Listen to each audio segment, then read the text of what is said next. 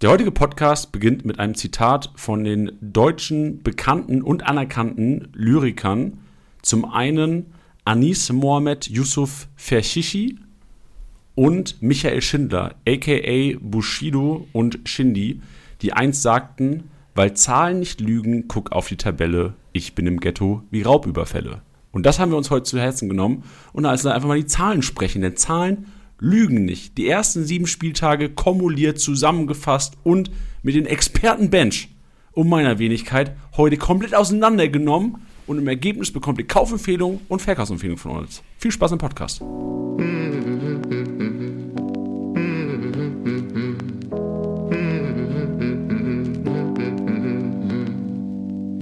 Spieltagssieger Besieger, der Kickbase Podcast für die erste Fußball-Bundesliga mit deinen Hosts Bench und Janni.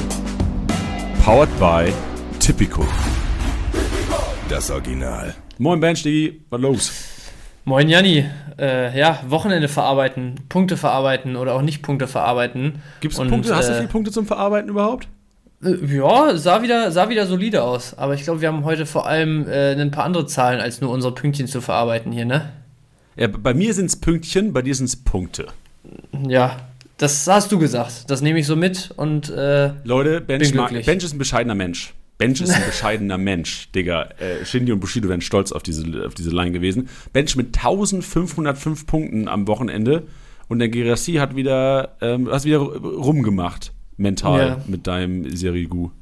Ich, ich hätte es gern gemacht. Also Girassi, der, äh, ja, hat hier Woche für Woche den Rucksack für meine Truppe auf.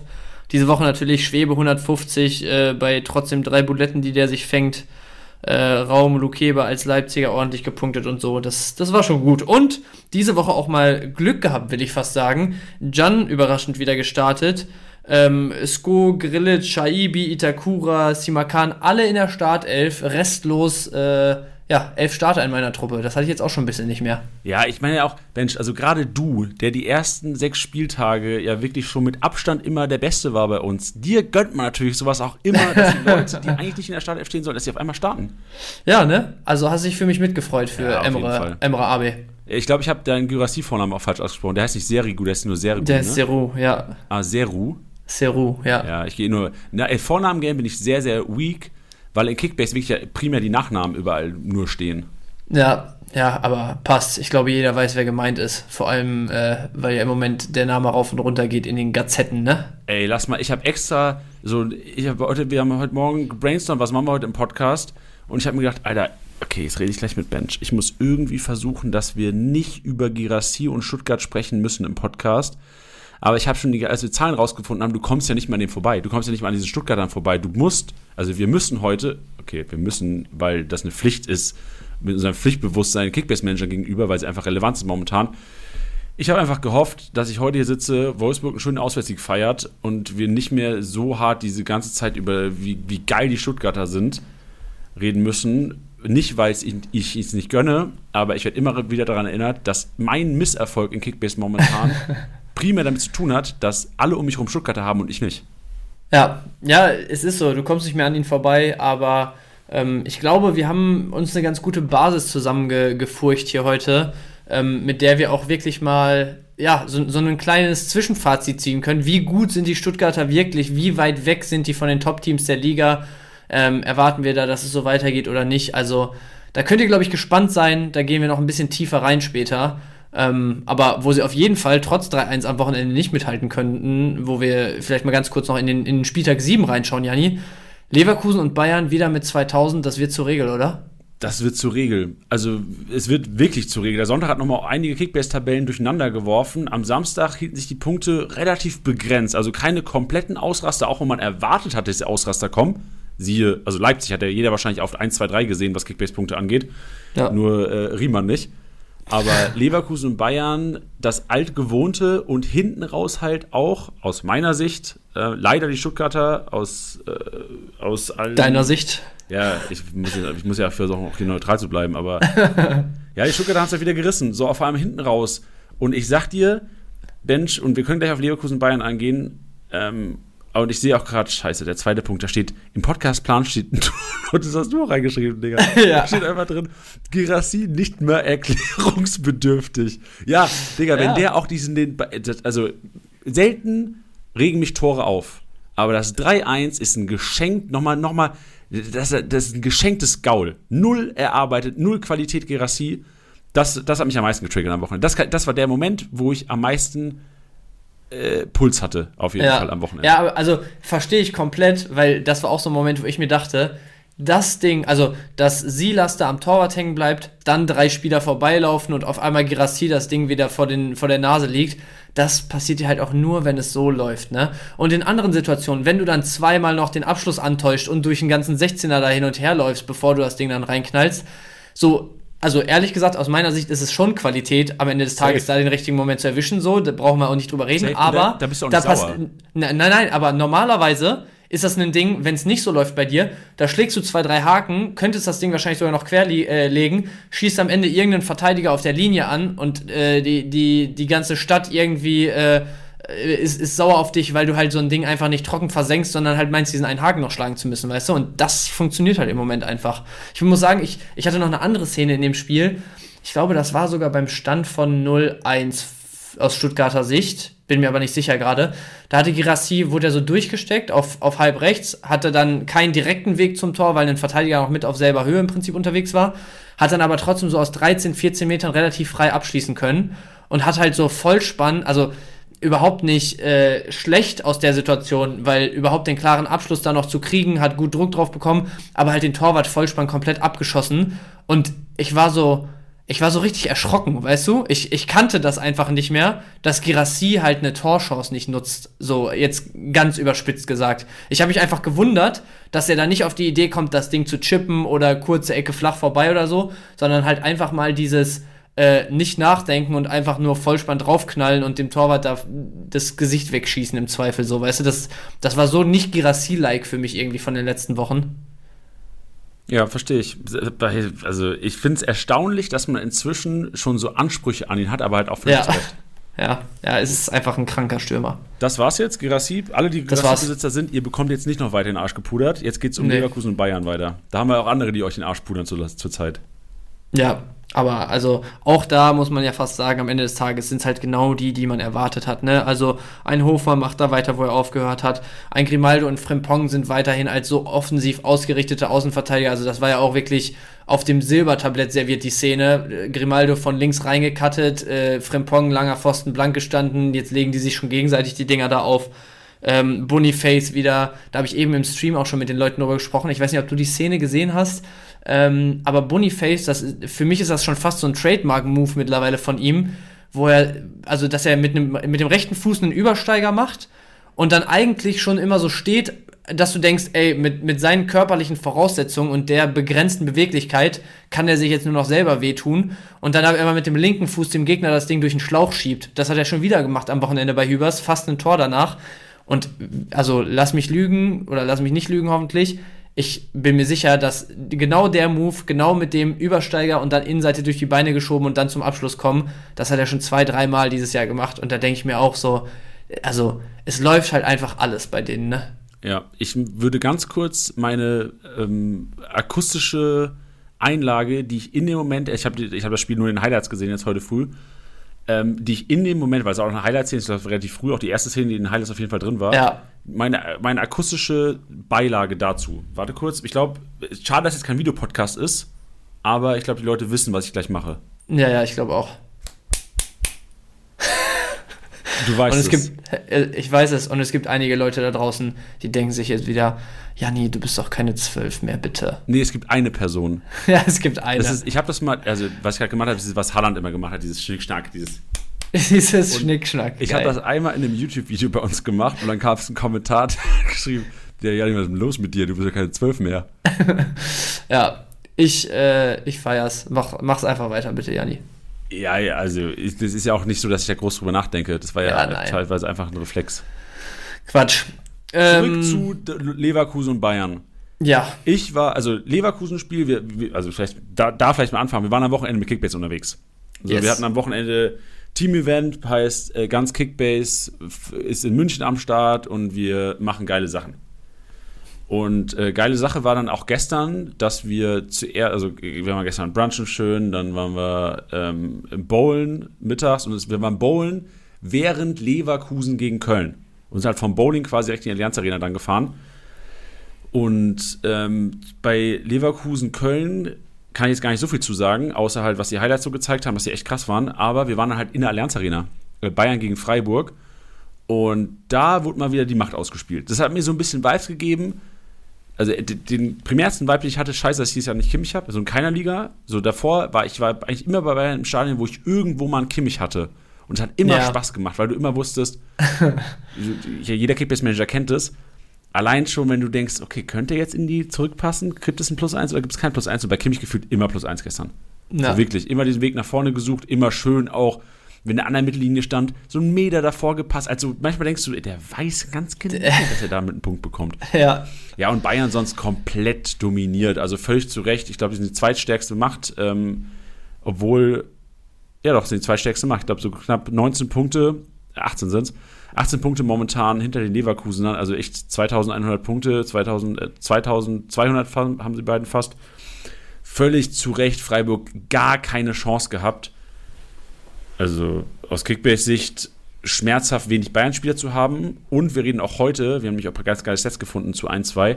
Mich haben ein paar wirklich überrascht gestern, weil ich auch das Bayern-Spiel, ich glaube, es war am ersten Spieltag, war zuletzt Mal, wo ich ein Bayern-Spiel komplett gesehen habe. Oder war es vielleicht das letzte Mal Topspiel gegen Leipzig, habe ich zuletzt natürlich gesehen. Aber die Entwicklung einiger Spieler von Spieltag 1 über Spieltag 5 oder 6 war es ja gegen Leipzig, glaube ich, und jetzt ist auf jeden Fall bei einigen krass zu sehen und darauf gehen wir nachher noch ein, weil das sagen auch Statistiken. Das sieht man in den Statistiken auch. Und da gibt es auf jeden Fall einige, die bei mir nach dem Spiel gestern höher im Kurs stehen als, äh, ich sag mal, Sonntagmorgen noch. Ja, ich habe dazu auch erstmal gar nichts zu sagen, außer eine Szene, die ich jetzt nochmal gerade rauspicken wollte, wo, wo du schon beim Spiel thematisch warst. Es war am Ende zwar abseits, aber was war das schon wieder für eine Bude von Sané? Also, es tut mir, es tat mir richtig leid, sogar in dem Moment, dass es dann Merlin Röhl trifft, weißt du, so einen, wo du sagst, ey, eigentlich äh, geiler, aufstrebender Spieler, ne, der, der jetzt solche Erlebnisse dann, dann da hat und so erstes Spiel in München und alles Mögliche. Und dann kriegt er da so ein Ding durch den Schlauch geschoben, äh, geschoben und der äh, schraubt den da so in den Giebel. Also dieser Sané im Moment, das ist wirklich absoluter Wahnsinn. Das äh, wollte ich nur noch mal an der Stelle gesagt haben, weil Sané, glaube ich, ansonsten, ich meine, gleich Maschinenraum, natürlich nur Spieler außerhalb der Top 10. Statistikgeschichten äh, könnte er dann schon hier und da auf jeden Fall noch mal auftauchen, aber ich glaube, äh, ja, über das Spiel haben wir dann jetzt schon, schon fast zu Genüge gesprochen vorerst und äh, da sollte Sané auf jeden Fall auch nochmal seinen, seinen Platz gefunden haben. Wir haben wir gar nichts erzählt über das Spiel außer Sané jetzt, oder? Was haben wir noch gesagt? Ja, du warst halt gerade thematisch grundsätzlich beim Spiel der ah, Bayern. okay. Ja, verstehe. Aber ja, ja. auf jeden Fall Sané äh, Wahnsinnsauftritt wieder, auch wenn es dann am Ende nicht für die ganz, ganz, ganz dicken Punkte gereicht hat. Aber so bei Bayern-Sieg rechnet man ja fast schon mit 200 im Moment bei ihm. Ne? Ja. Was aber allgemein wieder so Phänomen Kickbase einfach. Ähm, wir sind bei Kickbase ja alle so ein bisschen Fußball verrückt. Manche mehr, manche weniger. Und wir haben auch einige Bayern-Anhänger und einige Freiburg-Anhänger. Und es ist immer schön zu sehen, dass auch Freiburg-Anhänger bei Bayern-Toren so ein bisschen glücklich sind, weil sie dann einfach Kickbase-Spieler haben. Also dieses generell Fan sein von der Mannschaft, aber Gegentor zu bekommen, aber es gar nicht so schlimm zu finden, ist auch was, was, was, was wir mit Kickbase so geschafft haben, würde ich fast schon sagen, weil das ist ja, du, du normal null Freude an einem Gegentor bei deinem Lieblingsverein. Normalerweise. Aber wie krass ja. ist es, dass, also das habe ich gestern echt wieder gemerkt, dass du merkst, so, Alter, wie ist das möglich, dass Leute feiern können, und ich merke das ja auch selbst. Ich bin ja, ich würde behaupten, ich kenne, also ich bin wirklich, ich bin sehr starker Lautern-Fan. Ja. Aber ich sag dir ehrlich, es war, ich habe teilweise, wenn es so, gegen Rostock stand es 2-0 für uns, glaube ich, zu einem Zeitpunkt. Und äh, ich habe gehofft, dass mein Pereira eine Kiste einfach macht. Aber so 2-1 und dann ist auch gut, ne? Ja, genau. Ich dachte halt, okay, ja. klar, mir ist, dass der Lautern gewinnt, ist mir das Wichtigste. So, das ist das Wichtigste, ja. das hat Priorität. Ja. Aber ob sie dann, sagen wir mal, 4-1 gewinnen oder 4-3 mit einem Doppelpack von, von meinem Spieler, da wäre mir ja, ja. lieber ein 4-3 nur. Ja, da, ah, da, verstehe Auf Torverhältnis gehe ich da nicht so sehr. Ja, kann, sie, kann sich auch keiner von euch, von, von uns freisprechen, glaube ich. Das, ja. Am Ende des Tages nimmt man dann schon gerne auch die Punkte mit. Ja. Richtig. Ähm, genau. Letzte Sache, ganz kurz zum Spieltag noch, Janni. Ähm, Frankfurt.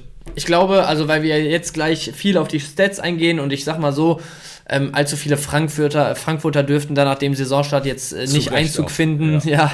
aber deswegen, gerade weil am Wochenende echt einiges da mal so ein bisschen durchgewürfelt wurde, ähm, lass uns ganz kurz drüber sprechen, was wir vielleicht so für, ich will jetzt noch nicht sagen die Learnings, weil dafür wäre es vielleicht ein bisschen zu früh jetzt nach einem Spiel, wo, wo sich einiges geändert hat.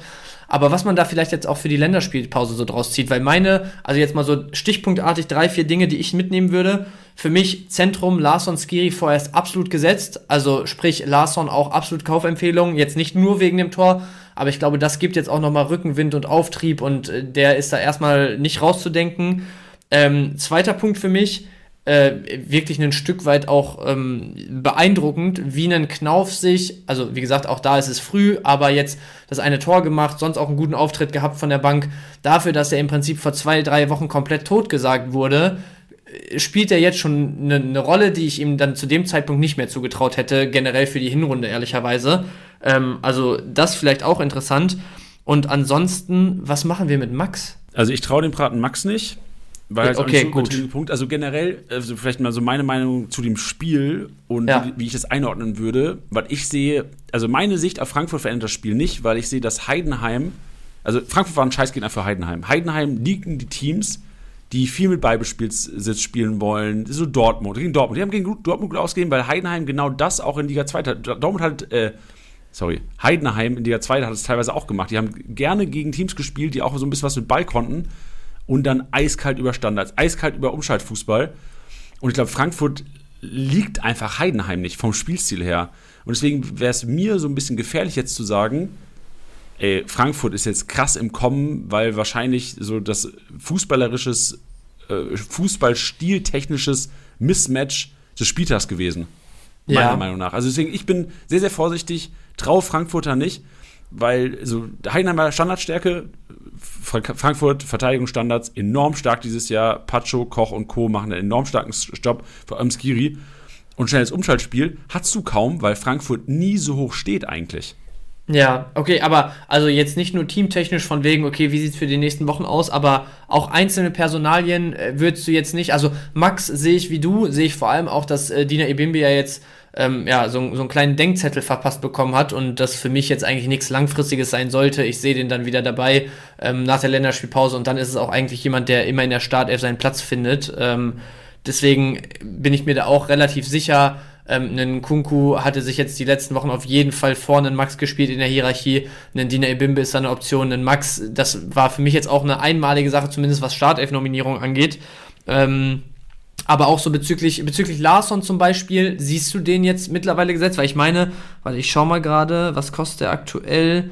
Der ist jetzt bei noch nicht mal 9 Millionen. Das ist ja schon ein Preis, wo du eigentlich sagen musst, also jetzt noch mit Tor direkt vor der Länderspielpause, egal wie viel man in Frankfurt für danach sieht, der als Stammspieler sollte mindestens bei, sagen wir mal, roundabout 12 Millionen liegen, oder nicht? Boah. Also du merkst, Siehst du nicht? ich bin echt unbeeindruckt auf Kickbase, okay. was Frankfurt angeht. Vor allem Larsson, äh, Sechser-Position, wenn du bedenkst, trotz Tor und zu null nur 195 Punkte, ist für mich eine schlechte Rohpunkte aus, äh, aus Beute und das wird er halt auch nie bekommen. Ja. Der wird nie über die Rohpunkte kommen. Und okay. du hast gesehen, dass Giri eher dann nochmal sogar den Weg nach vorne sucht, auch wenn Larsson das Tor gemacht hat. Also, sie sind beide, ja. also realtaktisch nehmen sie sich nicht viel. Aber Skiri ist dann doch der, der noch mal mehr für die Rohpunkte, vor allem im Zweikampf. Also Larsen ist halt auch, also ist ein Läufer teilweise auch.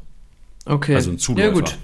Dann äh, nehmen wir das erstmal so mit und lehnen uns bei Frankfurt noch nicht zu weit aus dem Fenster. Ja, ich meine, also es ist ja auch so, dass jeder Manager das auch wahrscheinlich anders sieht. So, es gibt wahrscheinlich auch Frankfurter, die jetzt nach dem 2-0 äh, auf ihre Frankfurter wieder gehen werden, Kickbase-technisch. Und das ja auch völlig zu Recht, weil, also ich meine, ich weiß gar nicht, wie das ja. Programm von Frankfurt aussieht nach der Spielpause. Hast du das kurz parat? Äh, Moment, ich hab's jetzt parat. In, äh, in Hoffenheim, zu Hause Dortmund, bei Union. Boah, Digga. Ja, hätte ich, würde ich wirklich, jetzt marktwerttechnisch, Pause auf jeden Fall sinnvoll. Die werden steigen. Alles einkaufen, was steigt, was Frankfurt ist, so Buter, auch ein Max wird steigen. Äh, Mamouche, vielleicht ein Gang kam nicht so, aber andere auf jeden Fall. Und, ja, genau, da machst du nichts falsch, machst du Geld mit, aber ich hätte wenig Bock, gegen Hoffenheim Frankfurt aufzustellen. Okay. Gut, dann trotzdem gut, dass wir darüber geredet haben. Äh, mit Vorsicht genießen, aber über Länderspielpause als Invest auf jeden Fall sinnvoll. Und ich glaube, damit äh, haben wir den Spieltag dann soweit erstmal abgefrühstückt, oder? Ja. Bist du bereit für deinen Maschinenraum? Ich bin ready. Benchs Maschinenraum.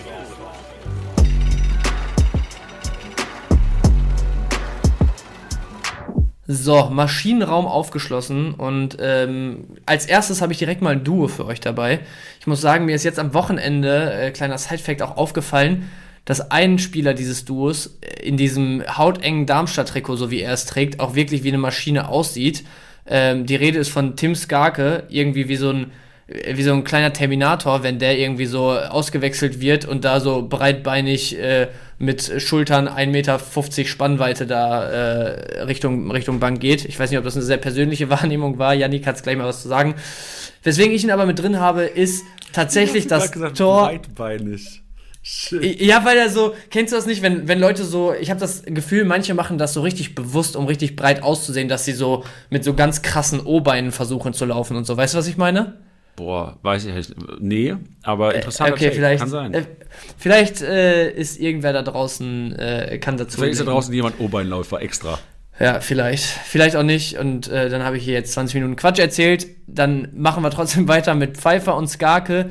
Das Tor der Darmstädter, also äh, grundsätzlich erstmal schon wie Pfeiffer das Ding da mit einem Kontakt abnimmt. Also wenn der sitzt, dann ist das wahrscheinlich eins der Tore der Hinrunde ähm, das Ding geht nicht rein und Skarke denkt sich einfach, ja komm, scheiß drauf, ich probier's nochmal und äh, schrotet das Ding da direkt unter die Latte. Also ähm, ist jetzt kein Tor, wo ich sage, Mann, ist das geil rausgespielt oder so, aber einfach, das ist so ein, so ein Tor, was, was so diesen, diesen Spirit in der Truppe und was generell so den Spirit von, von Aufsteigern, die halt so ein bisschen als Underdog in der Bundesliga unterwegs sind, halt krass äh, untermalt. Einfach nur über Wille, geiles Tor am Ende des Tages. Und äh, Skarke habe ich auch tatsächlich, deswegen vielleicht ein bisschen mehr Skarke als Pfeiffer mit reingenommen, weil ich finde, also der war so auffällig gegen Augsburg, den haben die so schwer zu packen bekommen. Der hat zwei, drei Abschlüsse auch gehabt, wo sonst noch ein Tor hätte fallen können. Der hatte zwei, drei gute Bälle, die er ansonsten äh, reingebracht hat, ein, zwei gute Dribblings. Den konntest du immer ins Tempo bringen, äh, Richtung gegnerische Hälfte. Der hat immer ein, zwei Gegenspieler auf sich gezogen. Also, das ist wirklich jemand, wo ich ehrlicherweise ganz persönlich vor drei, vier Wochen, als dann dieser äh, Last-Minute-Wechsel über die Bühne ging, mir so dachte, ja, okay, gut für die Breite vom Darmstädter Kader, der wird da auf jeden Fall seine Spiele machen, also wahrscheinlich auch Stammspieler werden, ist jetzt aber keiner, wo ich sage, das wird ein Riesenfaktor für Darmstadt. Und ähm, ja, ehrlicherweise hat er mich innerhalb von wenigen Wochen schon Lügen gestraft, weil ich glaube, warte, ich schau mal einmal rein, ähm, wie viel es jetzt tatsächlich schon war. Aber eine Bude jetzt beim 2-1, eine Bude gegen Bremen beim 4-2, eine Bude gegen Gladbach beim 3-3. Also das sind Minimum mal, sagen wir mal, vier Punkte, die am Ende der Saison entscheiden können. Ja, also kranke Szene, also wirklich auch mein Highlight, mit Highlight des Wochenendes würde ich behaupten, weil es einfach A, also diesen Willen zeigt, Pfeiffer, also ach, erstmal, das Pfeiffer denkt, er kann das so machen, finde ich erstmal geil. Und er macht das ja. fast sogar so. Und dann ist gar gesagt, ey, nice try. Wer ist der? Nicht Patrick, wer ist denn der Pfeifer von Darmstadt im Vornamen? Ähm, Luca. Luca. Er sagt, ey, Luca, war geiler Versuch, lass mich mal. Und dann das Ding da einfach in den Knick rührt. Und ich sehe nur, in den Highlights sieht man ganz geil Damens Gesicht nach diesem Treffer. Der, also, das Gesicht sagt mir einfach, ja Leute, was, was soll ich noch machen? So, ja. setzt mir hier zwei unhaltbare Bälle, einen Lucky noch irgendwie an die Latte und den anderen, was soll ich da, also da machst du auch wirklich, wie, wie kann mein Arbeitstag beginnen? So. Ja. Also es war echt, ist eine wilde Szene und äh, Pfeiffer dicke Eier und Skarke auf jeden Fall noch dickere Eier und vielleicht geht er deswegen auch so oben technisch, weil er einfach richtig ja, vielleicht, ja. Äh, ich, ich wollte übrigens auch nicht, dass das falsch rüberkommt, Skarke jetzt unterstellen, dass er extra obeinig, breitbeinig Mensch, du machst geht. dich hier richtig unsympathisch bei den Profis. Ja, ja, mal Vor allem die Darmstädter okay. sind ganz große Clickbait-Zocker. Ja, ja. Äh, lassen wir jetzt einfach so stehen. Seht's, wie ihr wollt. Ähm, aber eigentlich habe ich ja introduced damit, dass ich gesagt habe, der sieht aus wie eine absolute Maschine in dem Jersey. Gut, ich, ich machen wir weiter. Du hast doch auch vor zwei Wochen gesagt, dass der Schuh äh, eine ganz komische Zähne hat. Ja, ja, habe ich auch schon gesagt. Richtig. Und die sind auch irgendwie komisch unterschiedlich farbig, ne? Ja, ja, der, ganz schön. okay, ja, Darmstädter ähm, dann jetzt auf jeden Fall nicht mehr für, für irgendwelche Zusammenarbeit dieses Jahr am Start. Nee, aber vielleicht, vielleicht hat Comunio gerade elf neue User bekommen. vielleicht, vielleicht auch 11 plus, äh, ja, keine Ahnung wie viele. Gut, weiter ähm, im Text. Du hast gerade gesagt, ich weiß gar nicht, was das Stichwort war. Ich wollte es mir merken. Geile glaube ich, irgendwas vielleicht. von. Ja, geile Kisten grundsätzlich und es war auch irgendwas so Richtung Wille, den du angesprochen hast. Der war auf jeden Fall auch zu sehen bei Brian Gruder mal wieder am Wochenende. Auch da äh, zielt die Maschinenraum-Nominierung vor allem auf die Hütte, die der Mann gemacht hat, ab. Also äh, was für ein Ding da auch. Und ich, ich finde das immer so geil, wenn so junge Spieler, also ich finde das immer so ein bisschen drüber, wenn Spieler, die halt gerade so dabei sind, den Sprung zu schaffen in, in den Profibereich, in die Bundesliga, zweite, was auch immer, und dann, wenn die geile Aktionen haben, so, ähm, weißt du, so, so zu cool einfach sein wollen und zu eiskalt reagieren wollen. Und ich finde das so geil dann, wie so ein Gruder dieses Tor macht und du siehst so richtig, der will zum Jubeln abdrehen und wird dann so richtig übermannt davon, dass er sich wahrscheinlich in dem Moment so denkt, ach du Scheiße, so, das ist das Jahr, in dem ich es packen kann. Ich habe ein, zwei schwere Spiele schon gehabt, ein, zwei gute Spiele gemacht und jetzt geht so ein Ding hier rein, was wahrscheinlich einmal von 15, 15 Malen wirklich im Tor landet und das könnte halt so, also ich hatte das Gefühl, in dem Moment dachte er sich wirklich so, das könnte der Moment sein, der mich richtig in diese Saison rein, rein katapultiert, so, weißt du? Und äh, auch danach, also der macht die Bude, danach versucht er dann noch irgendwie so einen Chip von der Mittellinie, ob es dann vielleicht ein bisschen zu viel gewollt ist, kann man drüber reden, kann man auch sein lassen. Meiner Meinung nach braucht Mainz genau solche, solche Zocker im Moment, die mal was versuchen, ähm, dass vielleicht auch mal solche Dinger fallen, dass man jetzt auch dann mal einen Punkt in Gladbach mitnimmt. Vor dem Tor von Gruder fand ich nämlich, äh, ja, was man statistik äh, gelesen hat, was man in den Highlights gesehen hat, das Spiel haben wir ja nicht gesehen ähm, fand ich Gladbach echt ordentlich in der Partie und äh, vielleicht war das sogar auch so ein, so ein Turning Point, an das Mainz da wirklich was mitnimmt. Deswegen Gruder für mich echt absolute Bereicherung im Moment in Mainz. Ähm, ist jetzt keiner, wo du damit rechnen darfst, dass der irgendwie die ganze Saison da für Mainz entscheidet und Spiel für Spiel liefert. Aber auf jeden Fall jemand, der da frischen Wind reinbringt. Ja, aber du, hast auch gemerkt, frischer Wind ist enorm wichtig, weil die Profis, die davor die ganze Spiel auf dem Platz standen, hatten echt sehr, sehr wenig Selbstbewusstsein. Du hast ja gemerkt, dass über Gruder immer was ging und auch Barkok, der dann auch das zweite ja. gemacht hat. Das waren so Leute, die in den letzten Spielen nicht so viel Spielzeit bekommen haben. Von, auch El Ghazi hat ja auch ein bisschen Schwung reingebracht. Also im Grunde genommen, ja. ich glaube, gut für Mainz und wir sehen auch da in, nach, vor allem nach der Spielpause auch so ein bisschen weiterhin diese neuen Leute, würde ich so einfach mal betiteln, mhm. eher spielen, weil die einfach, die haben, die haben jetzt nicht diesen medialen Druck gehabt, drei Wochen, vier Wochen, fünf Wochen lang bei den Mainzern und sind vielleicht ein bisschen befreiter und ich glaube, das ist schon verrückt, so als Externer ist es immer wieder verrückt, was dieses mentale Game in, in, in, im Profifußball ausmacht. Weil du kannst mir nicht erzählen, dass eigentlich ein Gruder ein besserer Kicker ist als ein Lee. Dass ein Barkok äh, ist jetzt nicht dieselbe Position, aber dass ein Ajork nicht besser ist, äh, Kickbase-Bezug auf einen Barkok. Aber trotzdem würde ja, ich sagen, jo, für nächste Spieler würde ich lieber einen Barkok aufstellen als einen Ajork. Ja, ja, sehe ich komplett. Und äh, diesmal nehme ich deine Überleitung mit und habe sie nicht schon vergessen. Ähm, mentales Game im Profifußball. Ich glaube, jemand, der da die letzten Wochen echt gezeigt hat, dass der absolut auf der Höhe ist, ähm, ist eben schon angesprochen ähm, Ansgar Knauf. Schönes Tor gemacht mit dem ersten Kontakt, da eiskalt, kurze Ecke, genauso musst du es machen. Ähm, Im Prinzip auch die Vorentscheidung damit geliefert. Ich habe noch eine zweite Szene auch vor Augen, wo ähm, ich glaube, Buta ist es sogar in erster Konsequenz, der einen, einen Pass in die Tiefe mit der Hacke weiterleitet, dann äh, Knauf in vollem Lauf findet, der nochmal per Hacke ablegt und Skiri schiebt das Ding ganz knapp an, an der langen Ecke vorbei. Auch das wäre ein extrem schönes Tor gewesen. Ähm, und gerade so der, der Auftritt insgesamt von Knauf ist halt auch einer, wo ich sage, ey, an dem hatten wir so viel Spaß mit Frankfurt die letzten zwei Jahre. An dem hatten wir so viel Spaß schon in Dortmund. Der hat schon so geile Spiele auch für die deutschen U-Nationalmannschaften gemacht. Eigentlich ist es ein so geiler und so feiner Junge, so wie der zumindest immer auftritt. Also ich meine, final bewerten können wir es natürlich nicht, aber ähm, ich, ich finde, er wirkt sehr sympathisch, sehr bodenständig und dem gönnt man es doch einfach, nachdem es Anfang der Saison echt danach aussah, dass der komplett abgeschrieben ist und überhaupt total den Anschluss verliert ähm, dass er es scheinbar jetzt geschafft hat, innerhalb von zwei, drei Wochen dem Staff- und Coaching-Team dazu zeigen, dass mit ihm wieder zu rechnen ist und jetzt schön vor der Länderspielpause noch so einen Auftritt hat, wo du, glaube ich, dann echt äh, ordentlich Selbstbewusstsein wieder aufbauen kannst, jetzt über die kommenden zwei Wochen. Frage zu Knauf. Der ja. ist ja reingekommen für einen Gangkamm. Der hat aber nicht Schiene gespielt, ne? Wie sonst immer. Der hat dann vorne Halbposition gespielt. Ich habe nur die, die Highlights gesehen, aber also in den Situationen, da wo Doppelhacke und Fasttor von Skiri war, kam er so relativ weit links vorne aus der Tiefe. Also nur aus der Situation und aus dem Tor, wo er auch sehr weit links oben positioniert war, hätte ich gesagt, der hätte diese halblinke äh, Position gespielt hinter der Spitze. Ah ja, weil das würde auch Sinn machen. Also es war Doppelwechsel 67. Ein Gang kam Mamouche raus und äh, Ferry rein und Ja, Knauf Ferry rein. Mittelstürmer. Ja. und dann Ferry Mittelstürmer, Knauf links und Scheibi ja. hat der, glaube ich, na, der ist Nachspielzeit, glaube ich, runter fürs Molche stand fürs Mauern, aber Ja. Genau. Okay, interessant. Also Ist eine Variante, wo man jetzt auch sehen muss, da werden wir nachher auch drauf eingehen, Götze kommt ja zurück, weiß halt nicht, wie viel Spielzeit der Knauf bekommt und weil Ja, Chaibi klar, sich nicht ausrotieren ähm, und Mamouche zurück in die Spitze ist wahrscheinlich so das Variant, das äh, plausibelste. Ja. Aber wo soll Knauf hin aus Kickbase-Sicht? Es wird schwierig, aber also ich meine, ein Max wird jetzt auch nicht komplett ohne Grund den Vorzug vor einem, ähm, vor einem Kunku bekommen haben, den ich zwar trotzdem vorne sehe, der auch schon seine Bude gemacht hat und alles schön und gut, aber es ist jetzt keiner äh, da auf der Schiene, außer halt einen Ebimbe normalerweise, wenn der jetzt wieder den Weg zurückfindet die nächste Woche, ähm, wo ich sage, die sind komplett fest im Sattel und liefern da Woche für Woche. Auch einen Buta, sehr, sehr guten Auftritt am Wochenende gehabt. Auch jemand für den Maschinenraum eigentlich gewesen mit dem, mit dem Spiel. Aber auch der hat zwischendurch immer mal wieder seine Hänger über vier, fünf Wochen. Also ich sehe am ehesten, dass äh, Knauf auf den Schienen zum Einsatz kommt. Auf den Schienen sehe ich auch tatsächlich am meisten Rotation eigentlich bei den Frankfurtern. Vorne auf den Halbpositionen dürfte es schwierig werden. Aber ich meine, also wer weiß, Knauf lange nicht vorne auf diesen Halbpositionen zum Einsatz gekommen, echt vornehmlich Schiene zuletzt.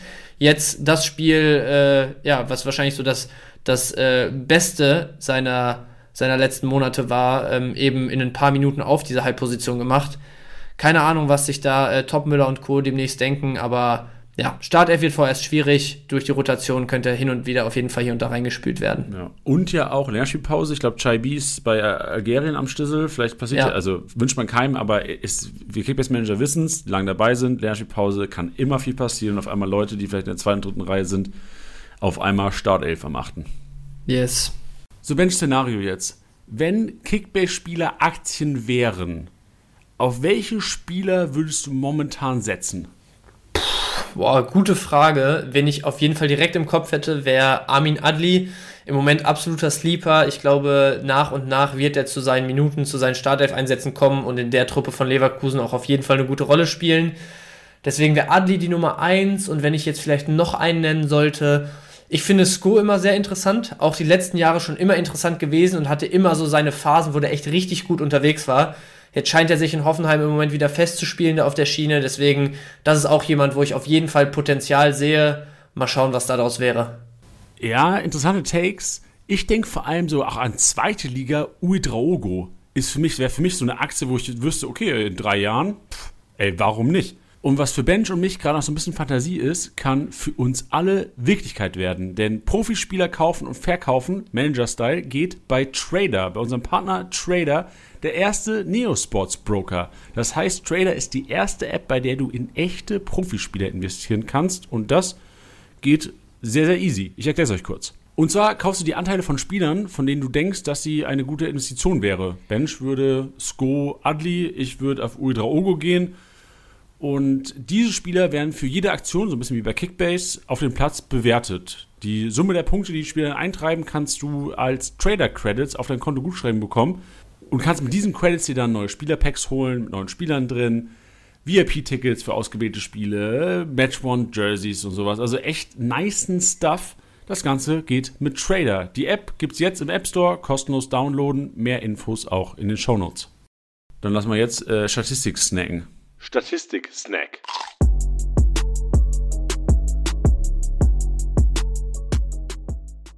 Und wir stecken die Statistik nämlich über die ersten sieben Spieltage. Also wir haben uns heute nicht nur speziell für den siebten Spieltag äh, die Statistiken rausgezogen, sondern komplett Spieltag 1 bis 7, weil ich glaube, die Länderspielpause ist ja jetzt inzwischen die zweite Länderspielpause in der Bundesliga-Saison. Ist immer ein geiler Zeitpunkt, um mal so ein bisschen runterzukommen, Revue passieren lassen, ein bisschen analysieren, Kader angucken, Transfermarkt siehst du zweimal im oder siehst du zwei Wochen lang, bevor es dann wieder losgeht. Und siehst einfach viel mehr Spieler. Und deswegen sprechen wir heute auch mal so ein bisschen detaillierter über Statistiken. Und ich sage euch schon direkt, es sind nicht die klassischen Statistiken, die euch jetzt ein Gerassi geil darstellen lassen, die euch ein Boniface, die euch ein Chris Führig, alle, die so aufstrebend sind zurzeit. Es sind viele Statistiken, die indizieren, dass Spieler, die pf, ich, also ehrlich jetzt, ohne dass ich das geil, geil reden will, was wir jetzt gleich machen, die hätte ich nicht am Zettel gehabt. Ich sag's dir wirklich, ich lüge, ich sag's dir, lieber Podcast-Hörer und auch dir, Bench, ich weiß, du glaubst mir das, ich hätte viele nicht am Zettel gehabt, weil warum auch? Die punkten nicht gut. Aber es gibt Statistiken, die indizieren, wenn die Teams auf einmal wieder performen würden, wären das richtig geile Punkte.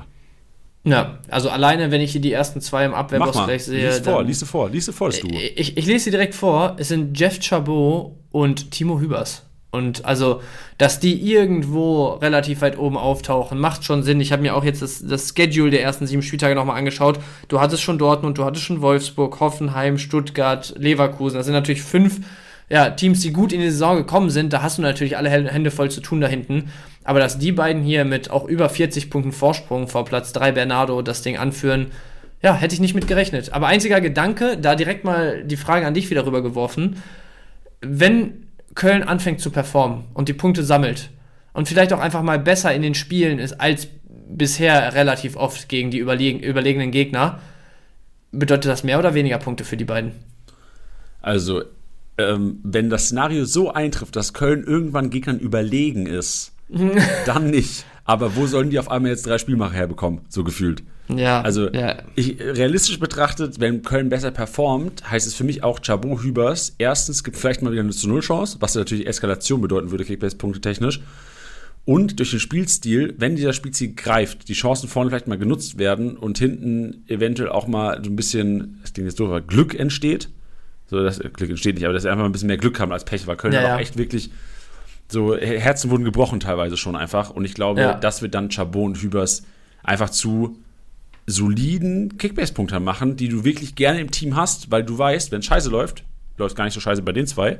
Wenn es geil läuft, sind das zwei mit einer enormen Upside, die auch gerne mal, weil das finde ich so das, das dritte Argument bei denen, die gerne mal auch mal vorne einnicken können. Und die, die Verteidiger habe ich am liebsten.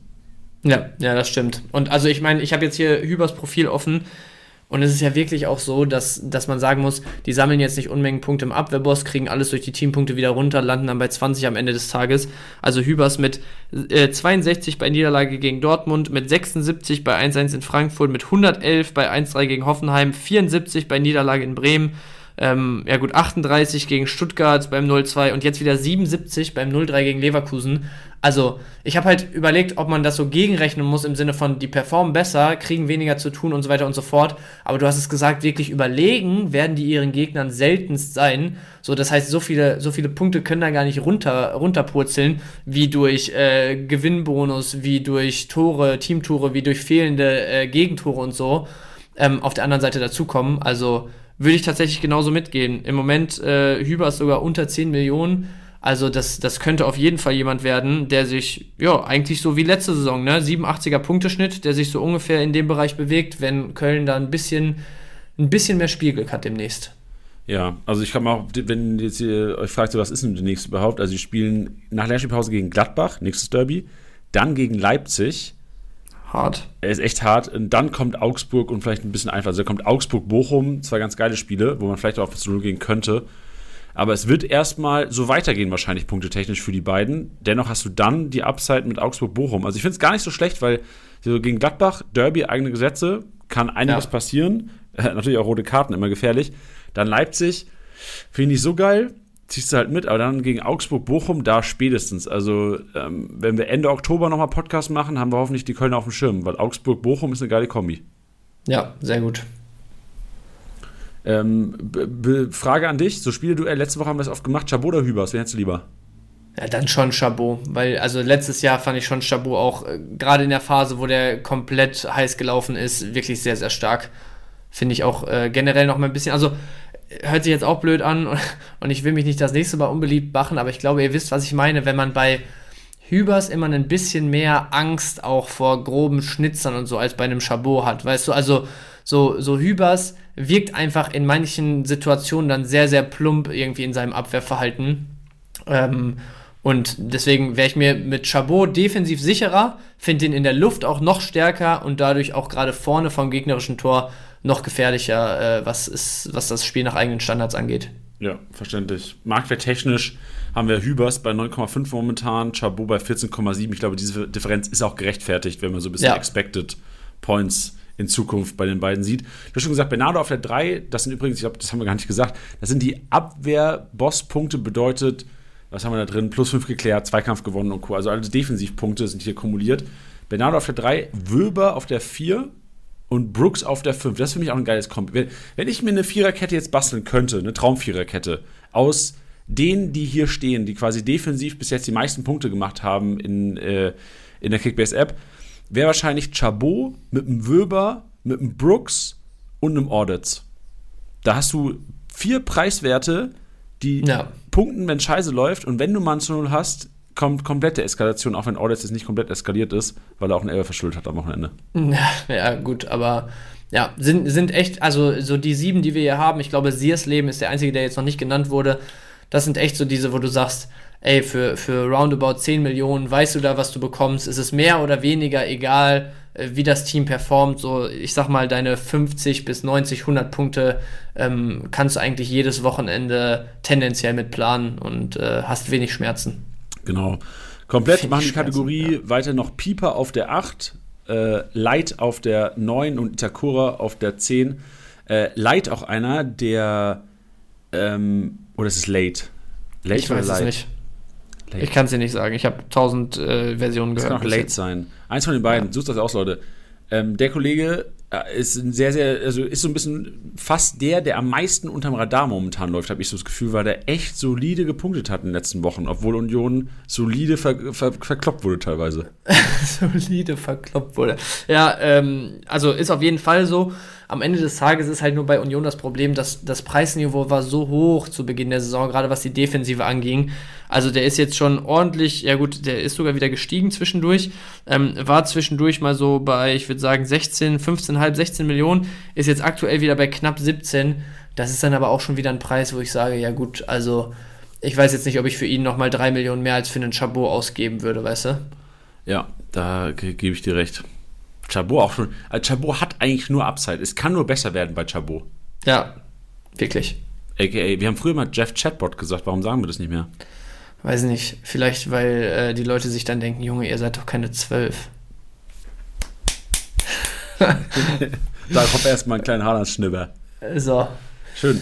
Dann die nächste Kategorie ist Dribbelkönig. Und ich habe da, ich habe halt einen Witz im Kopf, Bench. Bist du Okay. bereit? Überleg dir genau, ob du es tun willst. Ja, ist ein Flachwitz. Ich brauche Okay. jetzt ganz schnell. Ja, okay. Wissenschaftler haben herausgefunden und sind dann wieder reingegangen. Ja, okay. Mit, mit sowas kriegst du mich meistens. Ja, ich weiß auch, ich Ja. war überragend. Ja, gut. ja, ja, war gut. Dribbelkönig, das haben keine Wissenschaftler herausgefunden, das haben wir einfach herausgefunden. Ja, Indem wir die plus 5 ausgedribbelt ähm, selektiert haben, mühselig. Mit dem, mit dem Radiergummi und dem Bleistift haben wir das zusammen addiert heute. Nee, ja, natürlich nicht. Ähm, Leroy Sané, Surprise. 35 Dribbelaktionen bis jetzt über die ersten sieben Spieltage. Lernt er was draus? Nee, weil dann wieder geile Punkte. Boniface finde ich krass hier. ja. 25 Also, erfolgreiche ja. Dribblings ist ein, hef also der ist, der ist das ist ein heftiger Typ und dasselbe wie Gerassi, nur ich sehe bei Boniface noch mehr Upside eigentlich. Ja. Ganz, gar keine Sorgen. Du brauchst dir gar keine Sorgen machen bis auf Afrika Cup. Bis dahin kannst du, du gar keine Sorgen machen. Außer er verletzt Ja. dich. 25 Mal ausgedribbelt, dreimal davon Übersteiger und ab durch den Schlauch. Boah, durch den Schlauch auch zum dritten Mal heute gedroppt. Sehr geil. Hätten wir nicht schon, äh, wie ist der Titel nochmal? Lügen, Zahlen lügen nicht. Durch den Schlauch wäre auch ein sehr geiler Folgentitel. Ey, eigentlich wäre es auch geil, also müssen wir mal gucken, ob wir das umsetzen können, aber ähm, wenn wir einfach äh, mal hin und wieder unseren, unseren Titel während des Podcasts erarbeiten, so weißt du, wenn, wenn äh, irgendwie was gedroppt wird, wo wir sagen, yo, das ist eigentlich geil als Titel für die Folge. Ja, verstehe Aber ich.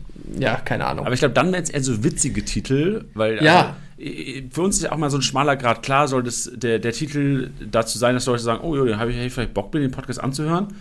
Und soll natürlich aber auch den Inhalt beschreiben. Wir wollen ja auch jetzt, wir können ja nicht sagen, also ich würde jetzt niemals in den Titel reinschreiben, kauft euch diese 50 Spieler. ja, ja, Also so ein bisschen bildmäßig. Aber Ja. und ich würde auch nicht reinschreiben, so wie Wissenschaftler haben herausgefunden und sind wieder reingekommen. so, du musst irgendeinen Mix finden aus, ey, das klingt gar nicht so schlecht, so Zahlen lügen nicht. Ist so, ist, ist es ein Sprichwort? Weiß ich nicht. Aber es ist, es sagt dir, dass irgendwas mit Zahlen drankommt, Statistiken oder dass du dir vertrauen sollst. Ja. Und ist ein bisschen catchy. Weil Das durch den schon- Schlauch, Bench, durch den Schlauch, da hätten die Leute gesagt, hä, äh, saufen Ja, die ja. oder was? Ja, ist, ist schwierig. Ähm, ist auch was, was du, äh, also ma- kann man halt schwer sagen, okay, macht man jetzt einfach mal und guckt, was passiert. So. genau. Also und dann sind wir am Ende des Podcasts so, ah ja, scheiße, wie Ja. nennen wir das jetzt? Ja, gut. Aber ähm, ich glaube, wir lassen es lieber alles, Auch ein geiler Moment. Titel. Ah ja, scheiße, wie nennen wir es jetzt? ja, es, wir, wir lassen es lieber sein, Janni. Bleiben bei unserem bisherigen äh, Prozedere und äh, verwerfen die, die kleine Idee wieder. Aber ja, du warst eben bei Boniface, finde ich auch, also wirklich überraschend hier, vor allem wenn man überlegt, in was für Gesellschaft er sich befindet. Also Sané, Davis, Wirtz, Fürich, ähm, Musiala, Kuman, äh, auch ein Weiser ist für mich jemand, wo man sagt, ja, okay, also der, der geht gerne mal zur Mitte und ins 1 gegen 1. Neben Boniface finde ich auch die zwei auf 6 und 7, ähm, Fofana und äh, Fofana und Ebimbe. Unerwartet, ne? Hätte ich jetzt nicht unbedingt mit gerechnet, ne. Vor allem Fofana auch in der Spielzeit. Also er hat ja jetzt äh, nicht immer durchgespielt. Ich gucke mal gerade, wie oft er eingesetzt wurde. Fünfmal Startelf. Jetzt zuletzt gegen Dortmund nur eingewechselt und ich glaube auch am zweiten Spieltag gegen Darmstadt saß er draußen und äh, auch nie durchgespielt. Also dafür ist das schon echt starker Wert. 14 erfolgreiche Dribblings zeigt schon, dass der Kollege Chelsea-Leihgabe ist das, ne, Fofana? Ja. Einer der 60 Chelsea-Leihgaben, die in die Welt verliehen wurden. Aber auch Wahnsinn, der ist, glaube ich, im letzten Winter, wenn ich mich nicht vertue jetzt, und ich glaube, jetzt vertue ich mich, weil die Chance ist hoch, aber ich meine im Kopf zu haben, dass er von Midtjylland oder so nach, nach äh, Chelsea gegangen ist ähm, von, von einem Club, der so sehr stats-driven seine Kader immer bastelt und alles Mögliche, weißt du? Und äh, ich finde es krass, dass ein Spieler, der im Prinzip bisher bei Midtjylland in Dänemark irgendwie komplett freidreht, unterm Radar fliegt und dann halt über Chelsea jetzt in die Bundesliga verliehen, verliehen wird, jetzt halt auf einmal so auf einmal sieht die ganze Fußballwelt, was der für Anlagen hat, weißt du? Da, da denke ich mir manchmal so, äh, wie, wie kann das sein? Der hat nie da gespielt. Okay, wo war der, wo äh, war Molde der vorher? FK. Molde war der. Okay. Aber nicht ja, dann, dann ist das mit dem, mit dem, dann ist das mit dem Stats-driven Kader bauen äh, eine Ente gewesen. Aber trotzdem frage ich mich bei solchen Spielern dann halt oft, okay, Leip äh, ähm, Chelsea holt die, verleiht die weiter, weil die natürlich noch keine Perspektive da haben. Und bei Chelsea ist es auch sehr fragwürdig, ob die jemals Perspektive für den ersten Chelsea-Kader haben. Ähm, aber wie, wie solche Leute halt auch wenn sie noch relativ jung sind, so unterm Radar fliegen können bis dahin, weißt du? Also, dass der erst bei Molde zum Profi und eine geile Saison spielen muss, ähm, wo du mittlerweile mitbekommst, dass, sie, dass die Scouts bei den Vereinen unterwegs sind, äh, ab der C-Jugend oder sonst was und sich da irgendwelche Turniere von 14-Jährigen angucken. Es ist ja in den seltensten Fällen so, dass die bewusst auch über die Eltern sagen, ja, nee, der bleibt hier erstmal und macht sein Ding und Schule, Ausbildung, sonst was so in einigen Fällen ist es halt wirklich so, dass sie bis dahin unterm Radar fliegen. Und das, also jahrelang hätte die doch schon jemand erkennen müssen, oder? Ist richtig. Digga, ich bin gerade geschockt. Chelsea hat momentan zwölf aktive Laien. Wollen die mich verarschen? Das ist noch wenig verhältnismäßig. Zwölf? Also das, das, das waren teilweise hundertprozentig über 20. Wenn du überlegst, die ganzen Partnervereine mit Vitesse Arnheim, es gab, glaube ich, Jahre, da hatte alleine Arnheim fünf, sechs Chelsea-Leihgaben parallel im Kader. Okay, ist heftig. Ich, ich, zu Vitesse Arnheim sind gar nicht so viele ausgeliehen. Kein einziger. Vielleicht vertue ich mich jetzt wieder, aber ich meine, Vitesse Arnheim war zumindest lange ein. ein Digga, ich glaube, das internationale Fußball kannst du mich komplett abschreiben. Ich würde alles glauben, wenn du es sagen würdest. Ja, die Leute da draußen, die irgendwie sowas interessiert, die werden, wenn es ähm, falsch ist, sicherlich den, den richtigen Verein auf, einem, auf der Platte haben. Ähm, und jeder weiß, wie ich es meine, glaube ich. Schön. Und wenn ihr Feedback generell habt zu Bench-Aussagen, die hier teilweise auch schon falsch waren heute, Bench, ganz untypisch ja, für dich, ey. dann das kommt doch gerne auf den Discord-Channel. Äh, schreibt gerne in den Discord. Wir können auch gerne mal gucken, was noch letzte Woche reingekommen ist, weil wir letzte Woche auch ein paar Spielduelle hier hatten, die ihr, die ihr reinschickt. Dazu kommen wir später auf jeden Fall nochmal. Also da sind ein, zwei auf jeden Fall reingeflattert. Machen wir so und machen weiter mit Torhungrig, Janni, oder? Ja, hast du Ebime, äh, Fofana hast du, ne? Hast du Ebimbe gesagt? Ebimbe hatte ich gesagt, auch gut. unerwartet. Guter Mann. Ja, ich auch, also wirklich auch unerwartet. Und vor allem hat er auch ein Spiel weniger als alle anderen. Ja. Kategorie Torhungrig, wer gewinnt sie? Ja, Boniface für keine Überraschung vor Gerassi vor, das finde ich geil, Alter. Sané-Besitzer, wie geil muss man sich fühlen heute im Alltag. Sané vor Kane, was Torabschüsse angeht bei den Bayern. Pff, hätte ich nie gedacht, finde Ja, ich geil. Sané, strong. Leute, ähm, richtig happy. Kane, äh, dann Behrens, finde ich auch strong. 25 Abschlüsse, 222 Punkte so geholt. Dann schon Hofmann. Gibt mir auch richtig Kraft als Hofmann-Besitzer, dass, äh, dass der zweitbeste Leverkusener ist und wir nicht dann Flo Wirtz sehen. Aber Hofmann, ich glaube, ich hatte letzte Woche gesagt, an 45 Abwehrsequenzen, das hatte ich im, im YouTube-Video am Donnerstag bei Orders Championship, 45 Absch äh, Angriffssequenzen Leverkusen, bei Leverkusen, die direkt zum Torschuss geführt haben, führten über Jonas Hofmann. Also ich, Ja, ich hasse strong. es ja, oder jeder wahrscheinlich ist pisst, wenn sein Stürmer vorne nur rumläuft, den Bein nicht am Fuß hat. Und Jonas Hofmann Ja. wird vor allem, was mir halt immer Kraft gibt, ist, der wird von seinen Mitspielern so oft gesucht. Die vertrauen dem so viel schon an, obwohl er jetzt so kurz erst bei Leverkusen ist. Ähm, Finde ich aus Kickbase einen enorm wichtigen Fakt ähm, für, für Jonas Hofmann. Dann Demirovic haben wir noch drin. Äh, Demirovic, ich habe äh, Tilo, ein Kollege von uns, nicht Titi. Wir haben zwei Tilos bei uns. Ähm, der ist Demirovic-Besitzer und der hat am Wochenende so durchblicken lassen, dass der, also Demirovic ist einer, wo man jeden Spieltag das Gefühl hat, so shit, ich müsste ihn verkaufen eigentlich. Eigentlich muss ich ihn loswerden jetzt. Ja. Du stellst ihn aber immer wieder auf und bist so happy, weil der irgendwie immer, und ich habe mir den, in den Highlights war es auch gut, der kam immer zum Abschluss. Wenn Augsburg zum Abschluss gekommen ist, dann über Demirovic. Alles ging über Demirovic. Der ist jetzt nicht der Hofmann der Augsburger, aber er ist auf jeden Fall so, vielleicht, das kann man, vielleicht ist Demirovic einfach der, die Hofmann-Boniface-Kombi in kleinen Augsburg. Weil über den geht alles. Er schießt ab, Ja. er bereitet vor, er macht im Grunde genommen alles bei Augsburg.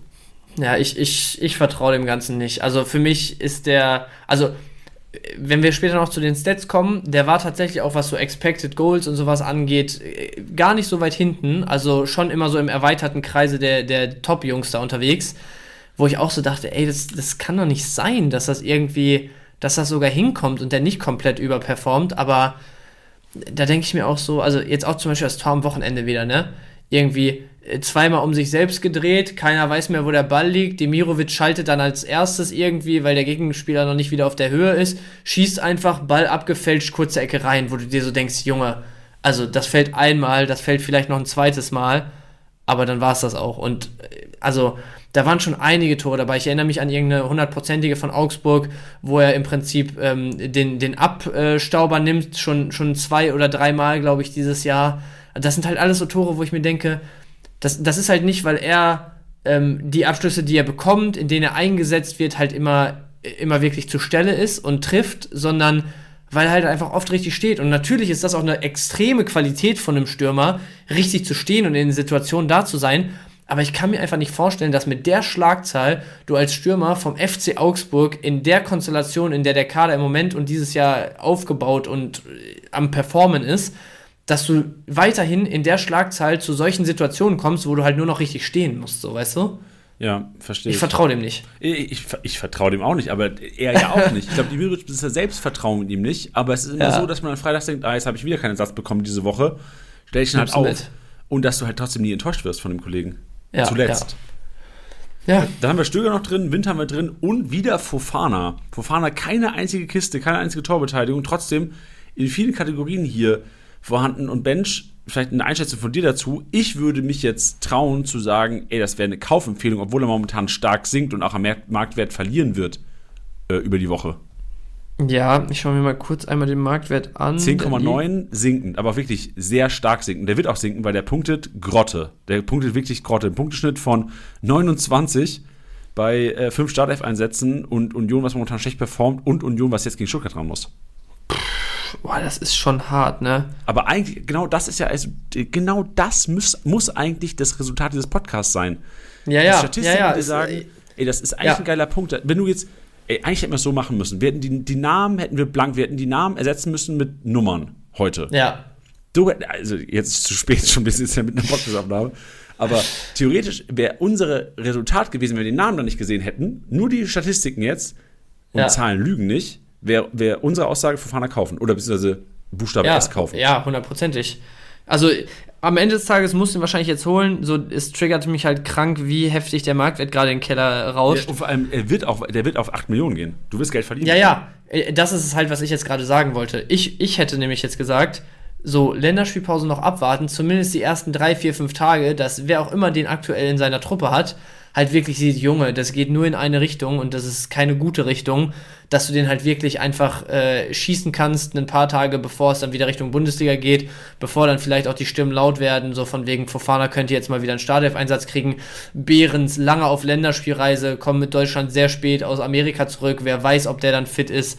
Also, ähm, ich, ich kann mir schon vorstellen, ähm, dass, er, dass er demnächst wieder mehr Minuten bekommt oder vielleicht auch mal einen Startelf-Einsatz bekommt. Das, der einzige Punkt, den ich halt schwierig sehe, ist, dass Volland jetzt auch wieder da ist, der eine ähnliche Position wie er spielen kann, auf jeden Fall. Ist halt wieder ein bisschen mehr Spielraum auch äh, für, für Trainer und Staff irgendwie da hin und her zu schieben, personell. Aber also die Statistiken sagen auf jeden Fall, Fofana ist einer, den du bringen musst an Unioner Stelle, wenn vorne wirklich mal der Output einfach zu wenig ist. Der schießt, der dribbelt, der, der nimmt sich die Duelle und Zweikämpfe Richtung Tor, der, der geht auch mal die riskanten, äh, den riskanten Zweikämpfen nicht aus dem Weg, ähm, offensiv gesehen. Deswegen, also ja, eigentlich, du sagst es, das, das muss das Learning sein, jetzt zu sagen, ey, Fofana zumindest mal auf dem Schirm haben. Ja, genau, wenn es auch zumindest, weil wir wollen jetzt, er kann auch in die Scheiße reiten, weil kann ja wirklich gut sein mit Volland jetzt und auch Behrens Becker wieder ähm, ja. irgendwo Form hm, stark, stärker. Ja. Ist schon auch wahrscheinlich, dass der auch einfach nicht spielt. Ja. Thema Lufthoheit, und da waren wir schon beim richtigen Behrens gewinnt natürlich, aber auch hier wieder vor einem Ordetz, den ich auch so sage, ey, wenn Bochum jetzt Stopp, stopp, stopp. Ja. Du hast es übersprungen. Ah, Flankengott. Ja. Lass kurz sicher. die Lufthoheit zu Ende machen. Wir machen Flankengott. Ja, mach zu Ende. Behrens gewinnt äh, Lufthoheit äh, vor Ordetz. Hofmann am also äh, Hofmann äh, Bochum. Bochum. Da warst du äh, gerade aber kurz. was habe ich gesagt? Ja, ich dachte, du wärst verwirrt, weil du dachtest, es ist Hofmann Leverkusen. Nee, nee. Aber, ich, ich war mir gerade, ich war verwirrt, weil ich wusste nicht mehr, ob er mit, ob, äh, ich verwechsel den auch immer mit dem Düsseldorfer, das ist nämlich Hoffmann dann bei Düsseldorf. Ach so, ja, ja. Und er war mich mir sicher, so, hä, mit ein R, zwei R? aber es ist ähm, Hofmann, Hofmann, Bochum, ja. dann Vandenberg haben wir drin, von Mainz 05, Mr. Eigentor. Mr. Ich punkt auch nicht gut, ich weiß nicht, was der Kollege momentan wert ist, aber das. Ich guck nach. Ähm, ja, genau, guck mal gerne nach. Weil also die 4-2. 4-2. Könnte einer sein, der vielleicht äh, da mit kleiner Upside hat durchgespielt jetzt, ne? Hat durchgespielt? Ja, hat durchgespielt, 90 Punkte beim 2-2. Ja. Upside, Kaufempfehlung. Demnächst gegen Bayern. Ja, auch kaufen, ist mir Schnuppe. Also gegen Bayern, also klar, wie die gestern gespielt haben, vielleicht nicht. Bin gespannt, ob die gegen Mainz auch wieder so auftreten werden. Aber, weil Kane wurde gar nicht hochgesucht. Kane hat im Grunde gar nicht Stoßstürmer gespielt. Kane war pff, im Mittelfeld, so gefühlt. Ja, also er ja, immer, ja. echt interessanter taktischer, äh, taktischer Ansatz. War erst verwundert auch. Aber es hat A, Koman und Sané krass viel Freiräume gegeben. Mhm. Und ähm, Kane hat dadurch Paropunkte auch gesamt im Aufbauspiel. Fandest du für Kick, aus der Kickbase so ein kleiner Win-Win, auch wenn ich glaube, dass Kane, wenn, wenn so weiterhin gezockt wird oder öfters mal gezockt wird, weniger Kisten macht, aber dafür Sané und Koman einfach eine krasse Upset haben. Ja, ja, gehe ich mit. Passt. Apropos Bayern, äh, Kim haben wir hier mit drin. Lufthoheit hat mir auch richtig gut gefallen. Vielleicht können wir jetzt kurz darüber sprechen, wer mir gestern richtig gut gefallen hat. Kim. Kim hat für mich ist der Bayern, ist der MIP bei den Bayern die ersten sieben Spiele, der Most Improved Player. Kim. Zum, vom Spiel ja, 1 bis 7 die steilste Formkurve. Ich erinnere mich, ich war am ersten Spieltag Kim-Besitzer. Und ich habe das Spiel gegen, wen haben die gespielt? Am ersten Spieltag Frankfurt? Nee, äh, wir haben Bayern gespielt, Eröffnungsspiel. Oft ist Bayern Gladbach am Anfang, aber war dies ja nicht, ne? Bremen. Bremen, Bremen genau. Und gegen Bremen fand ich den so schlecht. Ich habe gedacht, oh Gott, was haben die Bayern sich da eingekauft? Da kann nichts werden. Ich habe den auch schön verkauft wieder in der Woche zwei, weil ich einfach äh, umgeschichtet habe und mir schön sehr Schnabi geholt hat. Hab. und dann äh, habe ich gestern gesehen, so, wow, wer ist dieser Spieler? Also der, ein ganz anderer Kim und der, ich fand ihn richtig stark in der Luft, richtig stark im Aufbauspiel und richtig souverän. Also wie ich alle Kim-Besitzer da draußen geil und als nicht, wenn Kim auf dem Markt rumschwirrt da draußen. Ich finde inzwischen gerechtfertigt. Also wirklich, wenn die Bayern so ja. stabil stehen wie gestern, Meccano, Kim, klar kommt der Licht auch wieder. Aber Kim finde ich momentan, und das hätte ich vor, letzte Woche noch nicht gesagt, ich finde momentan Kim over Upamecano nach gestern. Meine äh, subjektive Meinung. Ja, also in den Statistiken, wo wir später noch reingehen, zeigt sich das auch, dass Kims Spielstil vor allem, äh, vor allem auch bezüglich Kickbase im Moment eigentlich zuträglicher ist. Geil, Mensch. euren Punkten. Wir haben noch, wir haben wieder drin Lufthoheit und auch bei den Abwehrkategorien hatten wir drin Bernardo und Pieper. Mhm. Pieper finde ich auch gar nicht schlecht, wird auch einer sein, der sicherlich wiederkommt. Jetzt, glaube Wochen ist er ausgefallen. Äh, wird auch einer sein, den ich, äh, jetzt erwähne ich nicht mehr. Im Einkaufswagen hätte ich ihn erwähnt. Jetzt bist du Pieper einkaufen. Dann kommen wir jetzt zur, zum Frankengott. Und da ist auch einer. Franck Honora. Ja, Mann. Äh, was heißt kaufen? Heißt Acheté oder Achette oder sowas, ne? Auf Französisch? Keine Ahnung, Acheté. gar keine Ahnung. Ach, ich weiß gar nicht. Egal. Einkaufen, den Kollegen. Kauft Frank Honora. Das, der wird euch so viel Spaß bringen noch, weil der wirklich nicht, das ist nicht die einzige, das ist nicht die letzte Statistik, in der er Ligaspitze ist. Ja. 25 erfolgreiche Flanken vor einem Kimmich, vor einem Beste, vor einem Brand, vor einem Kramat, vor einem Raum, vor einem Jur Juranovic, vor einem Grifo, vor einem Keins, vor einem Trimmel. Der Pimmel.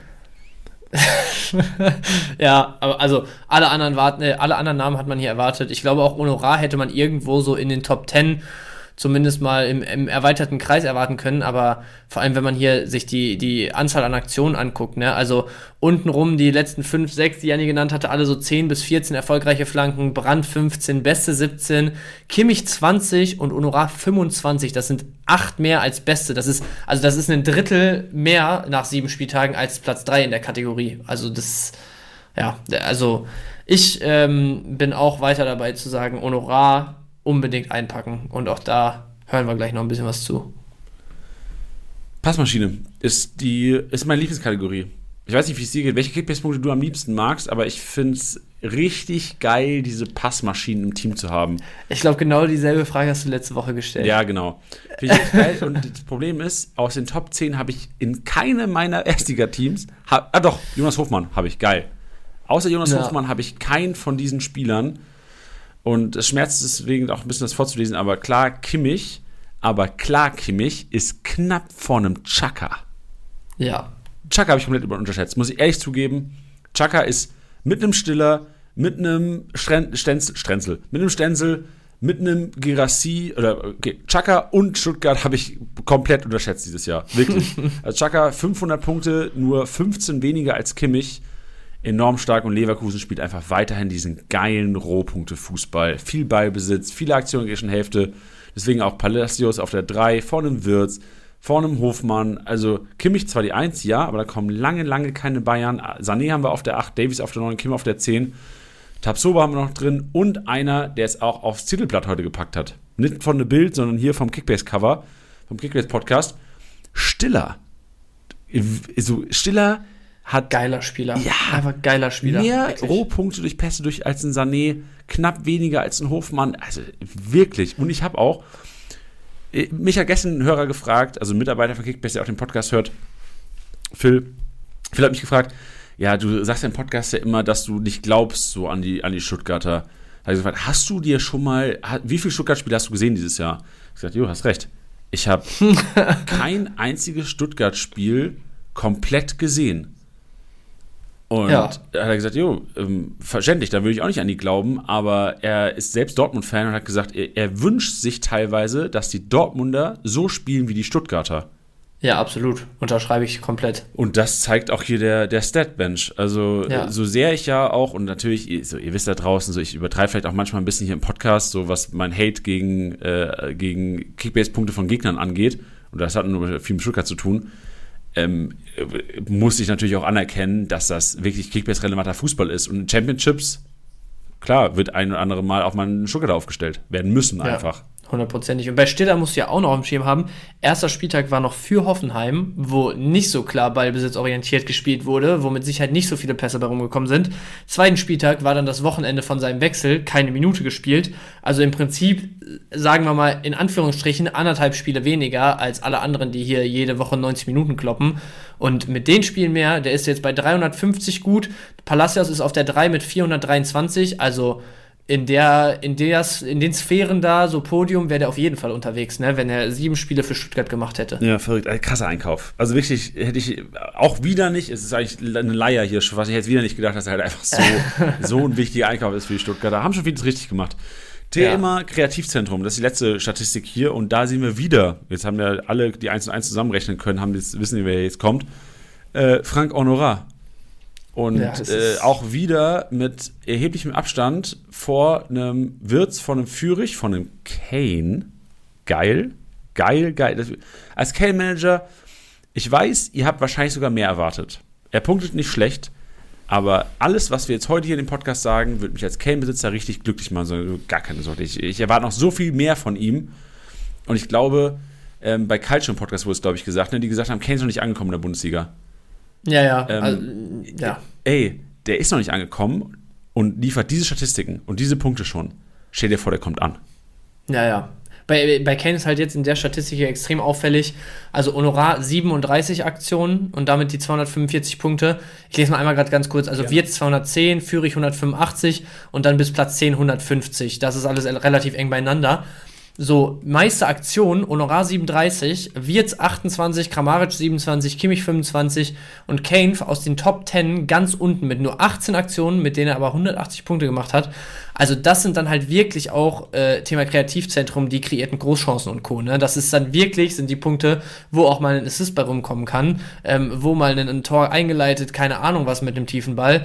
Also Kane ist halt wirklich vor allem in den Szenen involviert, die im und um den 16er rum passieren, tief im gegnerischen Drittel passieren und kurz vor einem Torschuss passieren. Deswegen, also, ähm, ja, das eigentlich ähm, kann einem das nur sagen, ein Kane kann auch 80 Minuten äh, nicht gesehen werden, kriegt dann ein Elver und hat zwei Dinger, die er gut durchsteckt, dann hat er da seine 250, 300 Punkte und gut ist. Ja. Trotzdem, gestern im Spiel früh ausgewechselt worden, kann man schon vorstellen, dass das auch so ein bisschen gegen Strich geht, momentan Kane-Besitzern. Ja, das kann sein. Aber ja. macht euch keine Sorgen. Also mein Appell an Kane-Besitzer, keine Sorgen machen, das wird noch komplett eskalieren. Und yes. ich bin auch weiterhin der Meinung, dass Kane Kimmich 1-2-Punch werden dieses Jahr. Ja. Also MVP-Punkte technisch. Ja, ja, aber du warst sogar bei Kane, ne? Insgesamt. War, kann sein, ich erinnere mich gar nicht mehr, aber also ich, ich ah, sehe okay. die zwei auf 1-2, egal welche, also kann sein, ja. Wenn er, wenn er eskaliert, also wenn er dahin kommt nach der Spielpause so langsam, wohin könnte, dann ja. Wenn er halt weiter Aktu diese Rolle betreibt jetzt, dann nicht. Also wenn so gespielt Aktu wird, auf, so, aktuell, aktuell? Ja, sorry, aktuell wollte ich nur sagen, Kane auch 300 Punkte vor Kimmich, ne? Trotz, äh, das, aber, aber Kimmich und alle Kimmich-Besitzer hören es bestimmt auch gerne, wenn sie was auf meine Meinung geben. Ich bin wirklich, also ich glaube, Kimmich wird auch noch komplett eskalieren. Der, der spielt nicht geil momentan. Der spielt in Ordnung. Nee.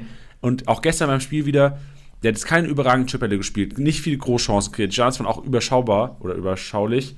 Äh, was Schaubar, passt. Ja, überschaubar, was äh, Output angeht.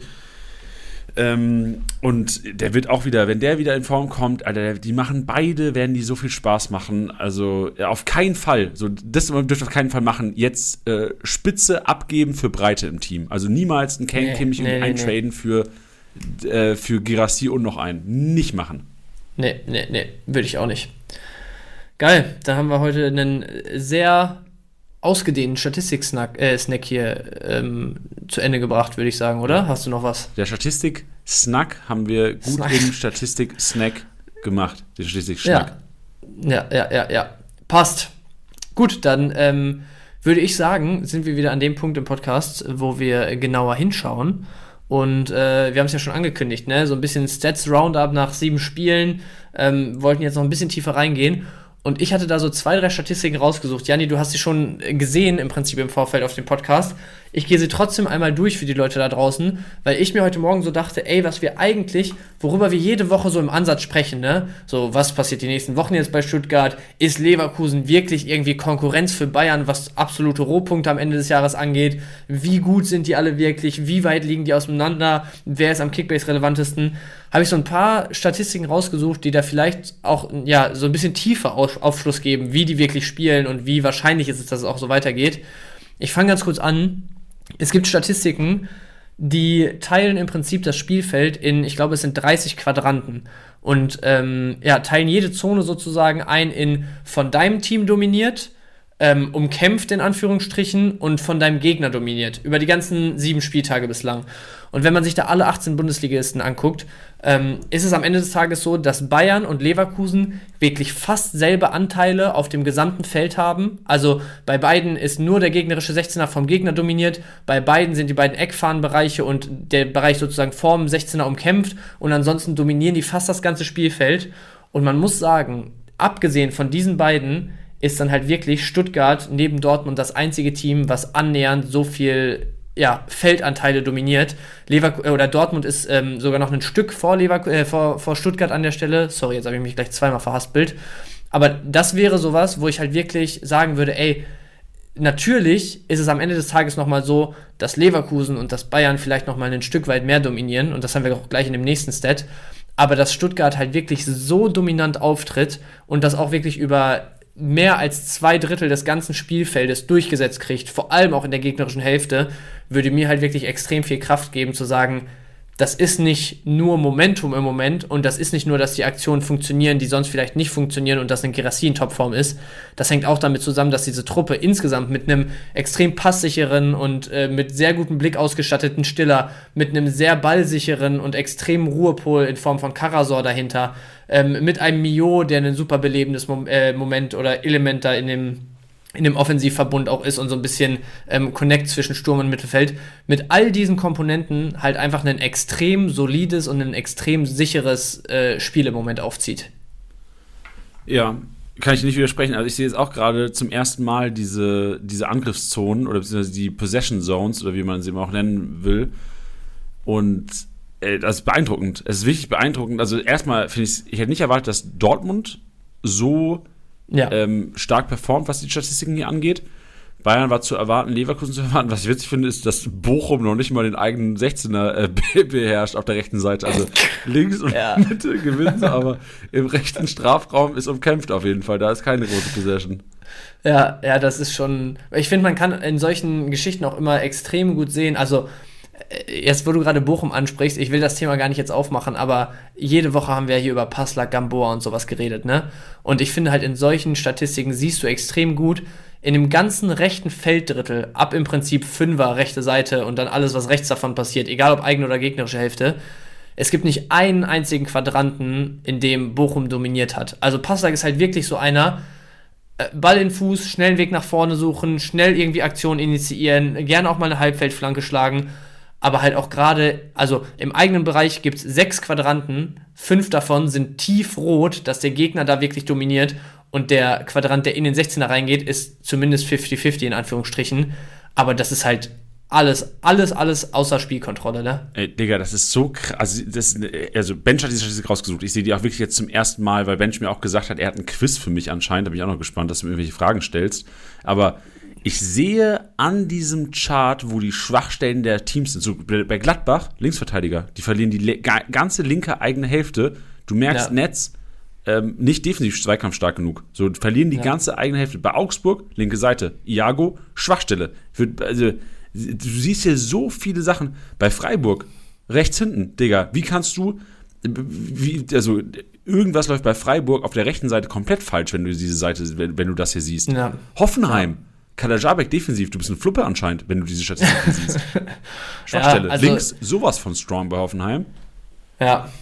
Ja, kann man echt relativ viel rausziehen, aber gerade wenn wir jetzt so Richtung Bayern, Leverkusen, Stuttgart gehen, also das finde ich schon krass, wie nah Stuttgart zumindest. Also ich meine, die sind ja nicht besonders granular, ne? Du sagst halt nur, okay, wird dominiert oder nicht dominiert. Du sagst nicht, du hast da 70, 80 Prozent Ballbesitz oder halt 55, aber trotzdem so generell auf so vielen Zonen des, des Spielfeldes so, so viel Kontrolle zu haben, finde ich schon sehr, sehr stark von Stuttgart Ey, im Moment. Was auch krass aussagekräftig ist, sorry, darf ich noch eine aussagekräftige ja, ja, äh, Erkenntnis hier ziehen?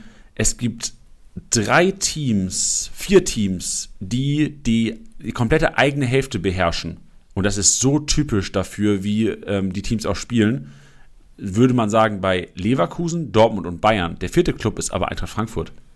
Und Stuttgart 5. Ja, aber Stuttgart hat er rechts contested. Ah. Ja, ja, ja, aber Leverkusen hat auch zwei Felder ah, Bayern. Ey, Eintracht Frankfurt ist der einzige Verein. Eintracht Frankfurt, Frankfurt ist der einzige, ist der einzige ja. Ey, also der ausnahmslos beherrscht. Frankfurt eigene Hälfte, also wenn der Ball eine eigene Hälfte ist, ist Frankfurt das stärkste Team der Liga.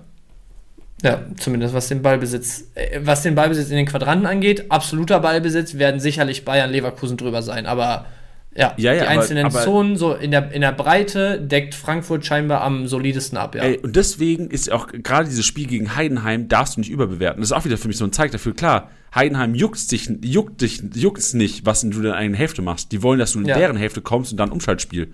Und das ja, ist, hat, Frankfurt nicht gemacht, deswegen Heidenheim zwar untergegangen. Ja, passt. Gut, ähm, weitere, also zwei Stats habe ich noch, die so teambezogen ein bisschen den Vergleich zwischen den Top 3 in Anführungsstrichen ziehen im Moment, wenn man Stuttgart damit reinwerfen kann und möchte. Es gibt nämlich noch einen zweiten Chart, so den hast du jetzt auch gerade vor dir. Ich erkläre ihn auch ganz kurz. Ähm, ja, die Leute hören im ja Prinzip, nicht. Die, die sehen ihn ja nicht. Brauchst nicht mehr. Ja, ja, deswegen erkläre ich ihn ah, kurz. Ja, okay, gut. Ähm, du hast im Prinzip auf der, auf der X-Achse äh, Pässe pro Ballbesitzsequenz. Also wie viele Pässe spielt ein Team, bevor eine Ballbesitzsequenz unterbrochen wird. und hast auf der anderen Achse ähm, so den, den, den Direct Speed, also wie, wie schnell spielst du nach vorne, wie viel Meter überbrückst du, äh, überbrückst du pro Sekunde. Und da hast du natürlich ganz links oben sowas wie ähm, Bochum, Heidenheim, Union, die einfach extrem schnell nach vorne versuchen zu spielen, die nicht viel Ballbesitz haben, die nicht viele Pässe spielen, bevor die versuchen in die Aktion zu kommen.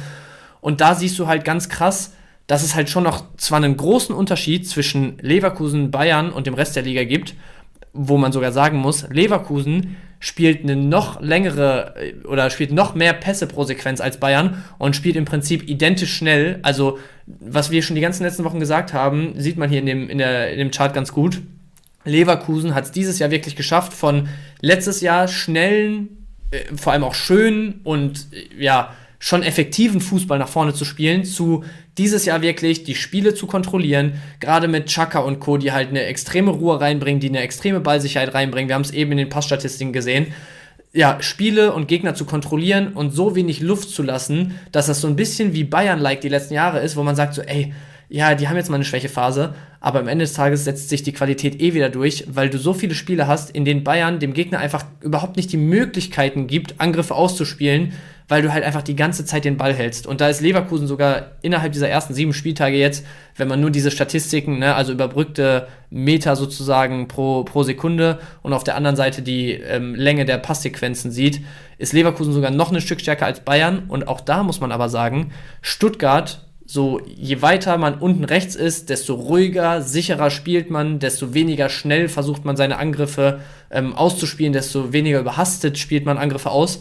Und Stuttgart ist neben Leipzig ähm, ja im Prinzip auf Platz 3, was die Pässe pro Sequenz angeht, spielt ein Stück weit schneller, wo man halt schon wahrscheinlich sagen muss, ne, gerade über einen Führig, über einen Silas, probierst du ja auch schon, die mal schnell in den Speed zu kriegen, die schnell ins 1 gegen 1 zu bekommen. Also das siehst du schon auch hier, dass sie schneller als Leipzig, Leverkusen, Bayern ähm, und auch schneller als Freiburg und sogar Darmstadt spielen. Dass aber vor allem sie, abge äh, abgesehen von Bayern und Leverkusen, extrem lange Ballbesitzphasen haben, extrem lange Passsequenzen und das ist halt was, was auch überragend für Kickbase ist. Ne? Also diese langen Passsequenzen sind genau das, was einen Joshua Kimmich seit Jahren so stark macht. Ja, echt stark. Also auch äh, interessante Statistik, gebe ich dir komplett recht. Ich habe noch einen Einwurf, ja. weil, also klar, mit den Passstatistiken, mit den Passwerten, Ballbesitzphasen ist natürlich auch alles teamabhängig, aber auch viel gegnerabhängig. Und gerade wenn man so Bayern und Leverkusen vergleicht, und ich weiß nicht, auf wie vielen Märkten da draußen noch viel Bayern und Leverkusen Spieler sind, aber wenn ich mich jetzt entscheiden müsste zwischen Leverkusen-Stamm und Bayern-Stamm, würde ich schon trotzdem noch auf Bayern-Stamm gehen. Gerade was Rohpunkte angeht, klar, ähm, hätte ich jetzt lieber Grimaldo Frimpong als ein, äh, als ein Davies-Leimer-Kombi momentan. Ja. Aber ähm, ich sag mal, unabhängig von Kisten, weil die Bayern, also ich habe mal geguckt, welche, welche Gegner bis jetzt der ersten sieben Spieltage spielen denn selbst gerne mit Ballbesitz. Und da hatte Bayern auf jeden Fall mehr, also alle Gegner von Bayern, also Leipzig, Gladbach, ähm, wen hatten sie noch? Warte, warte, ah, das war Leverkusen, sorry, ich habe gerade die, die, die, verwechselt. Also, ähm, Gladbach hatten sie, Leverkusen, äh, Leipzig, Freiburg, eigentlich alles Teams, die auch gerne ein bisschen was mit Ball machen. Mhm. Also wenn ich die ersten Spieltage analysieren würde, würde ich behaupten, dass Leverkusen mit den Gegnern Darmstadt, Heidenheim, Mainz, Köln auf jeden Fall Teams hatte, die ein bisschen einfacher zu bespielen genau, die ein bisschen einfacher zu bespielen sind, wo du erwarten kannst, dass du ja. ein bisschen mehr Ballbesitz hast. Also ich würde es jetzt nicht ja. überbewerten, ich würde jetzt schon noch die Bayern Ballbesitztechnisch am Ende der Saison über Leverkusen. Ja. Aber äh, trotzdem ein beeindruckender Wert und hätte ja keiner oder wenige haben ja. das, hätten das im Sommer für möglich gehalten. Ja, na, ich meine, nach sieben Spieltagen kannst du halt schwer so einen Querschnitt ziehen, weil du halt einfach, was du gerade meintest, ne, noch total unterschiedliche Matchups hättest. Wenn du das jetzt zu Spieltag 17 machen würdest, wäre es schon nochmal deutlich aussagekräftiger. Aber ähm, machen wir, ja, machen wir im also, Winter nochmal Bench. Machen wir im Winter, aber ähm, du hast schon richtig gesagt. Also trotzdem beeindruckend, aber ja, man muss auf jeden Fall auch die, auch die Gegner noch im Blick haben. Letzte Sache vielleicht noch einmal gerade hier zu Stuttgart, Leverkusen, Bayern, was so ein bisschen auch aus meiner Sicht das erklärt, dass Stuttgart hier etwas kürzere Passstaffette noch hat, etwas schneller spielt.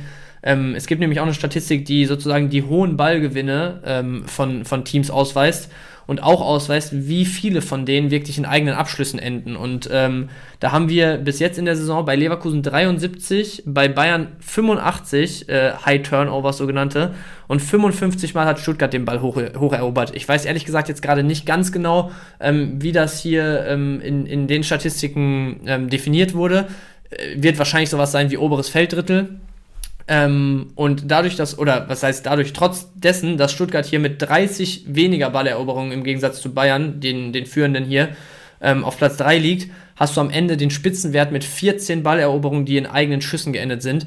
Und das ist, glaube ich, genau der Wert, der so ein bisschen diese Gap da äh, füllen würde in der vorherigen Statistik, dass Stuttgart einfach wirklich nach hohen Ballgewinnen, die die zweifellos haben, und ich finde, das fällt auch krass auf dieses Jahr, dass die wirklich, wenn die mal einen Ball verlieren, nach 15, 20 Pässen gefühlt, dass da selbst ein Karasor, der eigentlich ein in Anführungsstrichen relativ träger Spieler aus meiner Sicht ist, im Sinne von, der ist nicht so komplett griffig und gallig und geht direkt im obersten Drittel hinterher und will jeden Ball nach zwei Sekunden wieder haben, sondern der fällt vielleicht erstmal, oder war es zumindest in den letzten Jahren eher, dass er eher mal ein Stück fällt, eher abwartend äh, agiert oder sich dabei wohler fühlt, wenn man das so gesehen hat von außen. Aber dieses Jahr ist es auffällig, dass Stuttgart da auch wirklich richtig hoch anpresst, versucht schnell wieder Ballbesitz zu generieren dann aber auch wirklich schnell versucht ins Umschalten zu kommen. Und ähm, das ist dann zumindest, was man aus diesen drei Statistiken lesen kann, so ein bisschen der Unterschied im Moment noch zwischen Bayern und Leverkusen, die deswegen auch aus meiner Sicht Rohpunkte technisch selbst wenn Stuttgart so weiter performt, trotzdem noch relativ deutlich über den äh, Stuttgartern liegen werden, einfach weil da viel Ballbesitz dann auch wieder kontrolliert wird, ähm, weil man da nicht versucht, überhastet irgendwie in die, in die Situation zu kommen. Ich will gar nicht sagen, dass es bei Stuttgart überhastet ist, weil es ist brutal effektiv aktuell, aber ähm, ja, da gehen im Zweifel ein paar Rohpunkte verloren, wenn man ähm, direkt auf den Abschluss geht, statt das Spiel erstmal wieder zu beruhigen, in Anführungsstrichen. Ja, verständlich. Und Ben, ich frage mich seit 20 Minuten hier, wo sind meine Quizfragen, die du mir versprochen hast? Ja, Quizfragen sind es nicht, aber ich, ich habe ähm, noch so ein paar Statistiken mir angeschaut im Vorfeld, die dann so ein bisschen ähm, mehr auf Spielerebene sind. Die ersten sind, glaube ich, nicht so schwierig, weil aber du stellst da sind wir Fragen und ich soll die beantworten. Weil ich, ich Nein, ich stelle ich stell nicht Fragen und, und beantworte, aber hier und da sind mal so Positionen, wo ich sage, was glaubst du denn, wer, ah, der, geil, wer da an der Rangliste glaub, noch also ist? Ich, ich finde das geil. Hau mal gerne mal raus. Ich habe hab ich Bock drauf. Ja. ja. eigentlich hast du sogar ein paar wirklich mit unserem äh, Statistik-Snack schon, schon ah, abgedeckt. Deswegen dürften die ersten, ja, eigentlich ist es ja geil, ja, weil das bedeutet, dass wir auch viel aus unseren Stats ziehen können. Ähm, deswegen dürften die ersten dir nicht so schwer fallen, aber ich hatte mal geschaut, ähm, wir haben ja gerade gesagt, Leverkusen, Bayern so ein Stück weit bestimmender noch als, als Stuttgart in deren eigenem Spiel. Ähm, und da gibt es noch so ein paar Statistiken, die halt zeigen, dass sie die Nase vorn haben. Zum Beispiel Pässe ins letzte Drittel. Äh, wüsstest du jetzt aus dem Kopf oder könntest du dir denken, wer da die Nase vorn hat in der ganzen Liga? Spielertechnisch? Pässe, letztes Drittel, Jonas Hofmann. Ne, nicht mal Top 10, glaube ich. Obwohl 7, 8 könnte sein. Ähm, letztes Drittel. Ich sag mal so viel, warte mal, eins. Stiller. Zwei. Stiller ist mit in der Top 10, finde ich sehr interessant. Also ich sag's jetzt einfach, Stiller und Karasor sind mit in den Top 10, was ich sehr interessant finde, was aber auch nur das anfüttert, was wir eben ja, herausgefunden haben. Chaka, 85 Pässe ins letzte Drittel auf der 1, 20 Pässe vor Kimmich. Also wow. Chaka 85, Kimmich 65 und danach auch interessant. Kim und Tapsoba 48, geteilter dritter Platz, Upa 47, Hä, vierter Platz. ins letzte Drittel sogar? Ja, das ist, und das Tapsoba auch. Das ist, das, das ist eine Überraschung, das hätte ich gedacht. Ja, und das ist der Punkt, wo ich eben ganz kurz gezögert habe, wo du meintest, ey, Kim würde ich safe lieber, also ne, Bayern-Starter safe über Leverkusen und so, weil wenn ich das zum Beispiel sehe, die sind geteilt Dritter, Tapsoba und Kim, mit Pässen ins letzte Drittel. Tapsoba kann man sich auch mal das Spielerprofil angucken. Der hat zwar natürlich hier und da vielleicht mal einen Ausfall, wo Leverkusen vielleicht nicht ganz so krass bestimmt wie die Bayern, aber an und für sich, so vom Preis-Leistungs-Verhältnis, ist es das vielleicht schon wert, im Moment zu sagen, ich spiele lieber einen Tapsoba für, was kostet der im Moment, 20, statt einen Kim für 35 und habe noch 15 Millionen für einen Stiller über, ne? Ja, äh, finde ich erstaunlich. Ja, wirklich. Also kann man, ja. kann was rausziehen mit. Ja, auf jeden Fall noch, ähm, ja, letzter Spieler aus den Top 10. Ich glaube, das würde jetzt aber zu lange dauern. Wird dir aber auch wieder viel Kraft geben. Pässe ins letzte Drittel in den Top 10 noch. Wöber. Boah, der ist so geil. der ist so geil. Der ist, der ist, wirklich, der ist richtig geil. Also Wöber ja. Honorar kannst du ins Team stellen bei mir, kann ich richtig gut schlafen. Ja, ähm, genau. Und Top 6 gesamte Pässe, ähm, auch nochmal was, was dir Kraft geben wird. Da Top 6 nur Leverkusen und Bayern. Kim auf der 1, Chaka 2, Kimmich 3, Upa 4, Tabsoba 5, Palacios 6. Also die bestimmen halt einfach das Spiel so viel mehr als der Rest der Liga. Deswegen brauchen wir jetzt, glaube ich, nicht mehr groß drüber reden. Ähm, trotzdem, was so ein bisschen der Unterschied zwischen Kim und Upa ist, was ich eben meinte, dass man erkennt, dass Kim halt einfach ja, besser fürs, für Kickbase-Punkte im Moment ist. Ähm, progressive Passentfernung, also wie viel Meter überbrückst du Richtung gegnerisches Tor mit deinen gespielten Pässen, sind zwölf Keeper mit nur drei Feldspielern, äh, vier Feldspielern, die äh, das irgendwie unterbrechen. Darf ähm, ich auch raten? Ja, ich habe es ja im Prinzip schon gesagt, aber rate. Ach so, also Kimmich ja bestimmt, oder?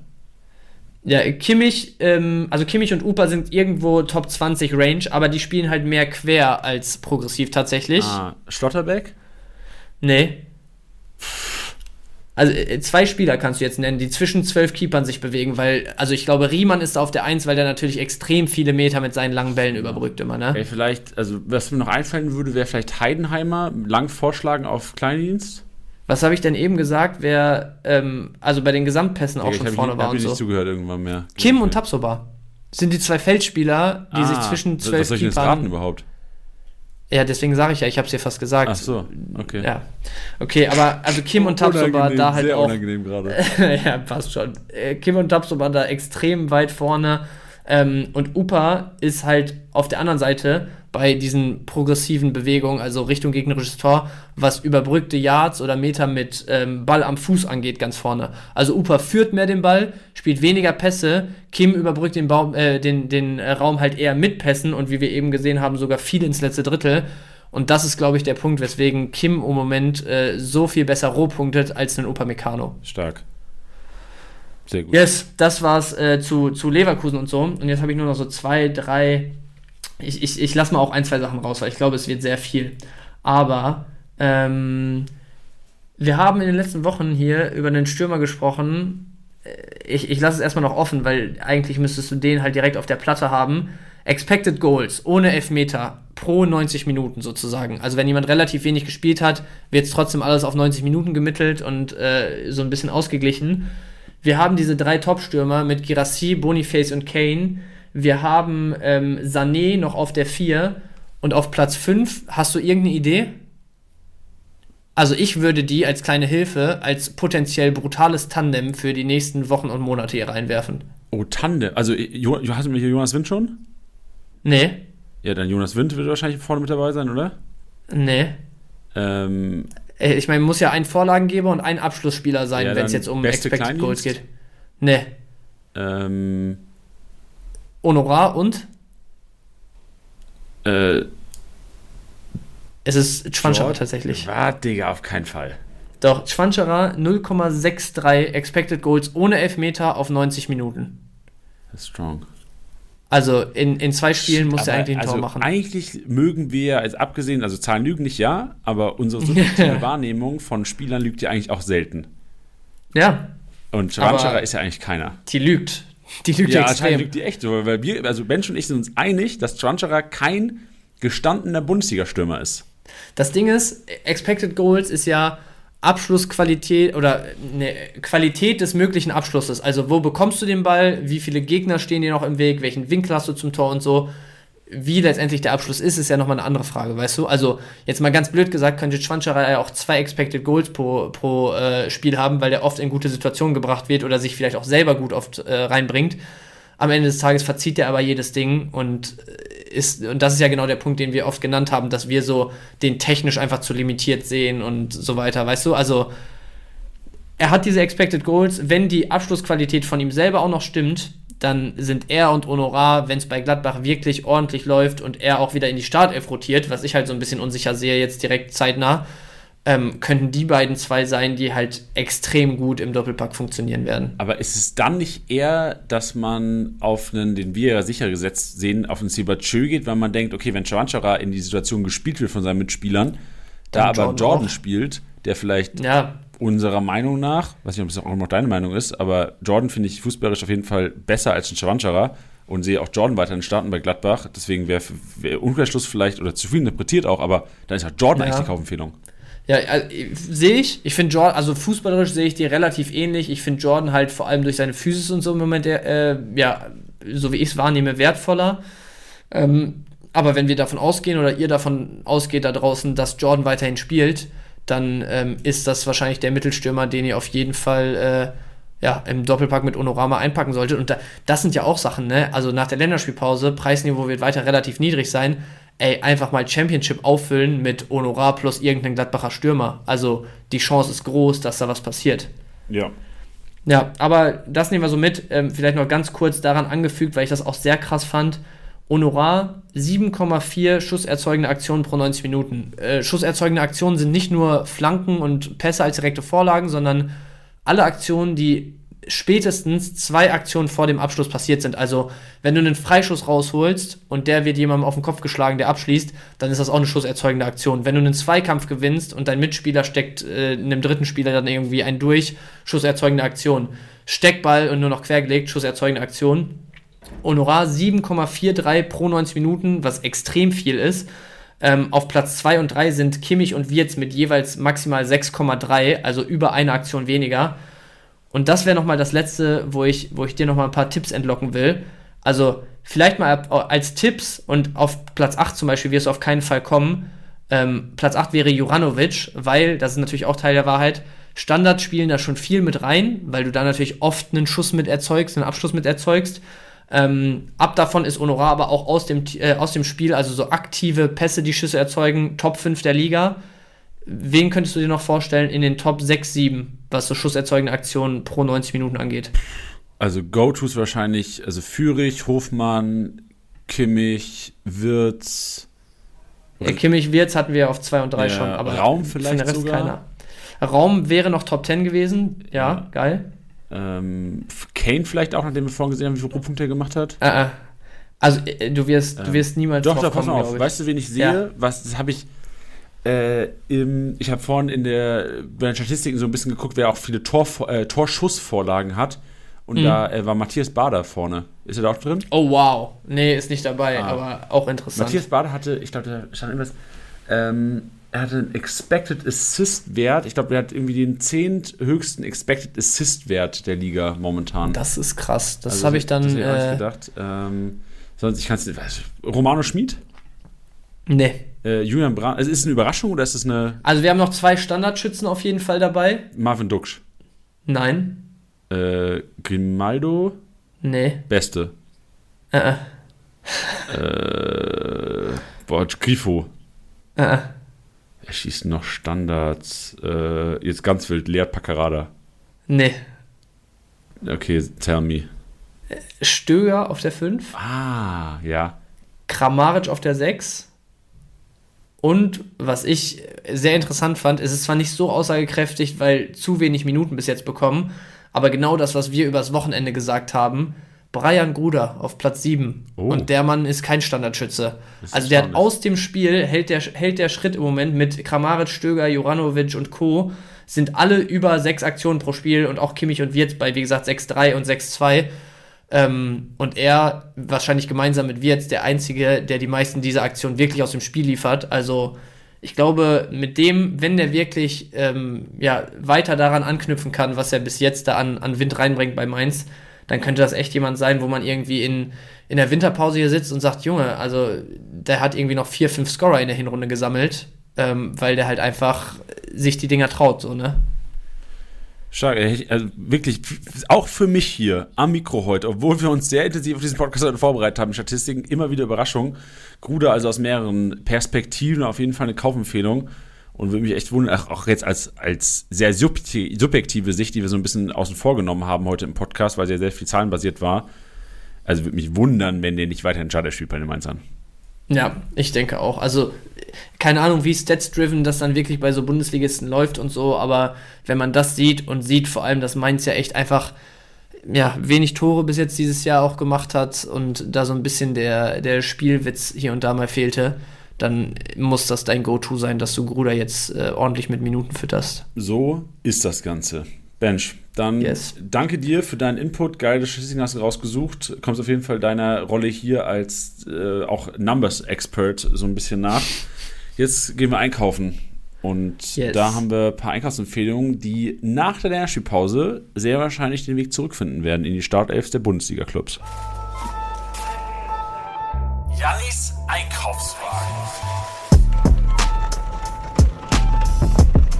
Powered by Subway. Und weil Subway diesen Einkaufswagen präsentiert, belege ich mein Sandwich heute mit Danny Olmo.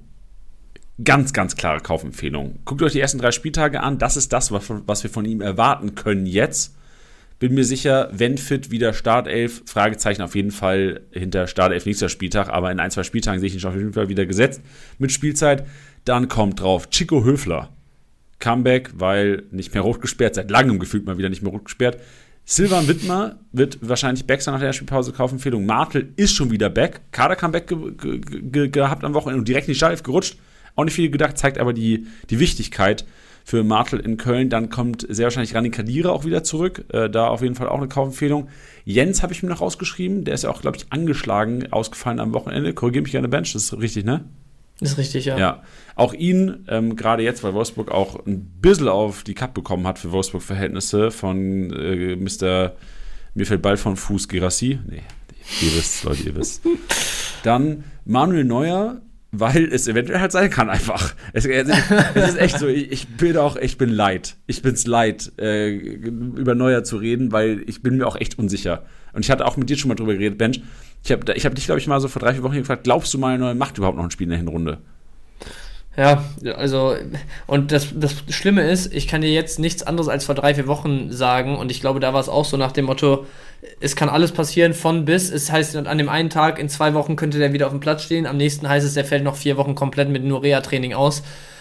Er soll, also er ist ja jetzt faktisch wieder auf dem Platz und äh, deswegen gehe ich tatsächlich ganz stark davon aus, auch wenn Ulreich ähm, in der Champions League unter der Woche echt ein, zwei Dinger brutal äh, gehalten hat, ähm, auch am Wochenende jetzt wieder grundsolide war, aber du siehst schon hier und da, was ein neuer, wenn er in guter Form ist, ähm, dem Bayern-Spiel an Sicherheit geben könnte. Und deswegen glaube ich, sobald er wieder fit ist, wird er auch wieder zwischen die Pfosten da zurückkehren. Ja, dann habe ich noch mal Matthijs de Licht draufgepackt und das ist ein bisschen mit Vorsicht. Also wahrscheinlich, ich weiß nicht, wie eure Ligenkonstellationen sind, aber Preis wird man den sicherlich nicht bekommen. Äh, je nach Liga kann natürlich auch sein, dass er vielleicht beim Marktwert für euch zur Verfügung steht. Ähm, ist aber aufgrund der äh, News, die heute so ein bisschen rausgekommen sind, weil also Tuchel erwartet Licht auch nach der Spielpause zurück und Upamecano reist nicht zur Nationalmannschaft. Ich bin mir sicher, dass Licht noch seine Spiele machen wird, seine grünen Balken holen wird. Momentan eigentlich kein Vorbeikommen. Also auf jeden Fall momentan Stand jetzt ist er kein Teil der ersten Elf. Wird es auch nicht sein, wenn er fit ist, wenn äh, Upamecano und Kim weiter so liefern. Trotzdem vom Spielstil her auf jeden Fall sehr, sehr relevant und ähm, ist einer, den man sich mal einpacken kann. Yes. Äh, nee, sorry, ein Delicht kannst du nicht einfach so einpacken. Ähm, ja, aber äh, ja, kommt drauf an.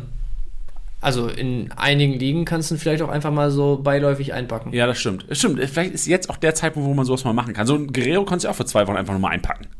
Ja. und den kannst du dir jetzt auch wieder einpacken und lässt es aber lieber. Ey, shit, ey, auch, ey, glaubt man nicht, oder? Es ist, es ist, es ist einfach nur derselbe Guerrero. Ja, Hat sich nicht geändert. Weiter im Einkaufswagen, ich packe mir auf mein Sandwich auch noch einen Haidara. Nee, also ich habe mir einen Namen stehen, da mache ich als letztes Bench, weil da mit drüber reden. Weiß ich, das, ist so, das ist bei mir wie bei, mit Gewürzgurken bei Subway. Da weiß ich auch nie. Manchmal mache ich sie drauf, manchmal nicht.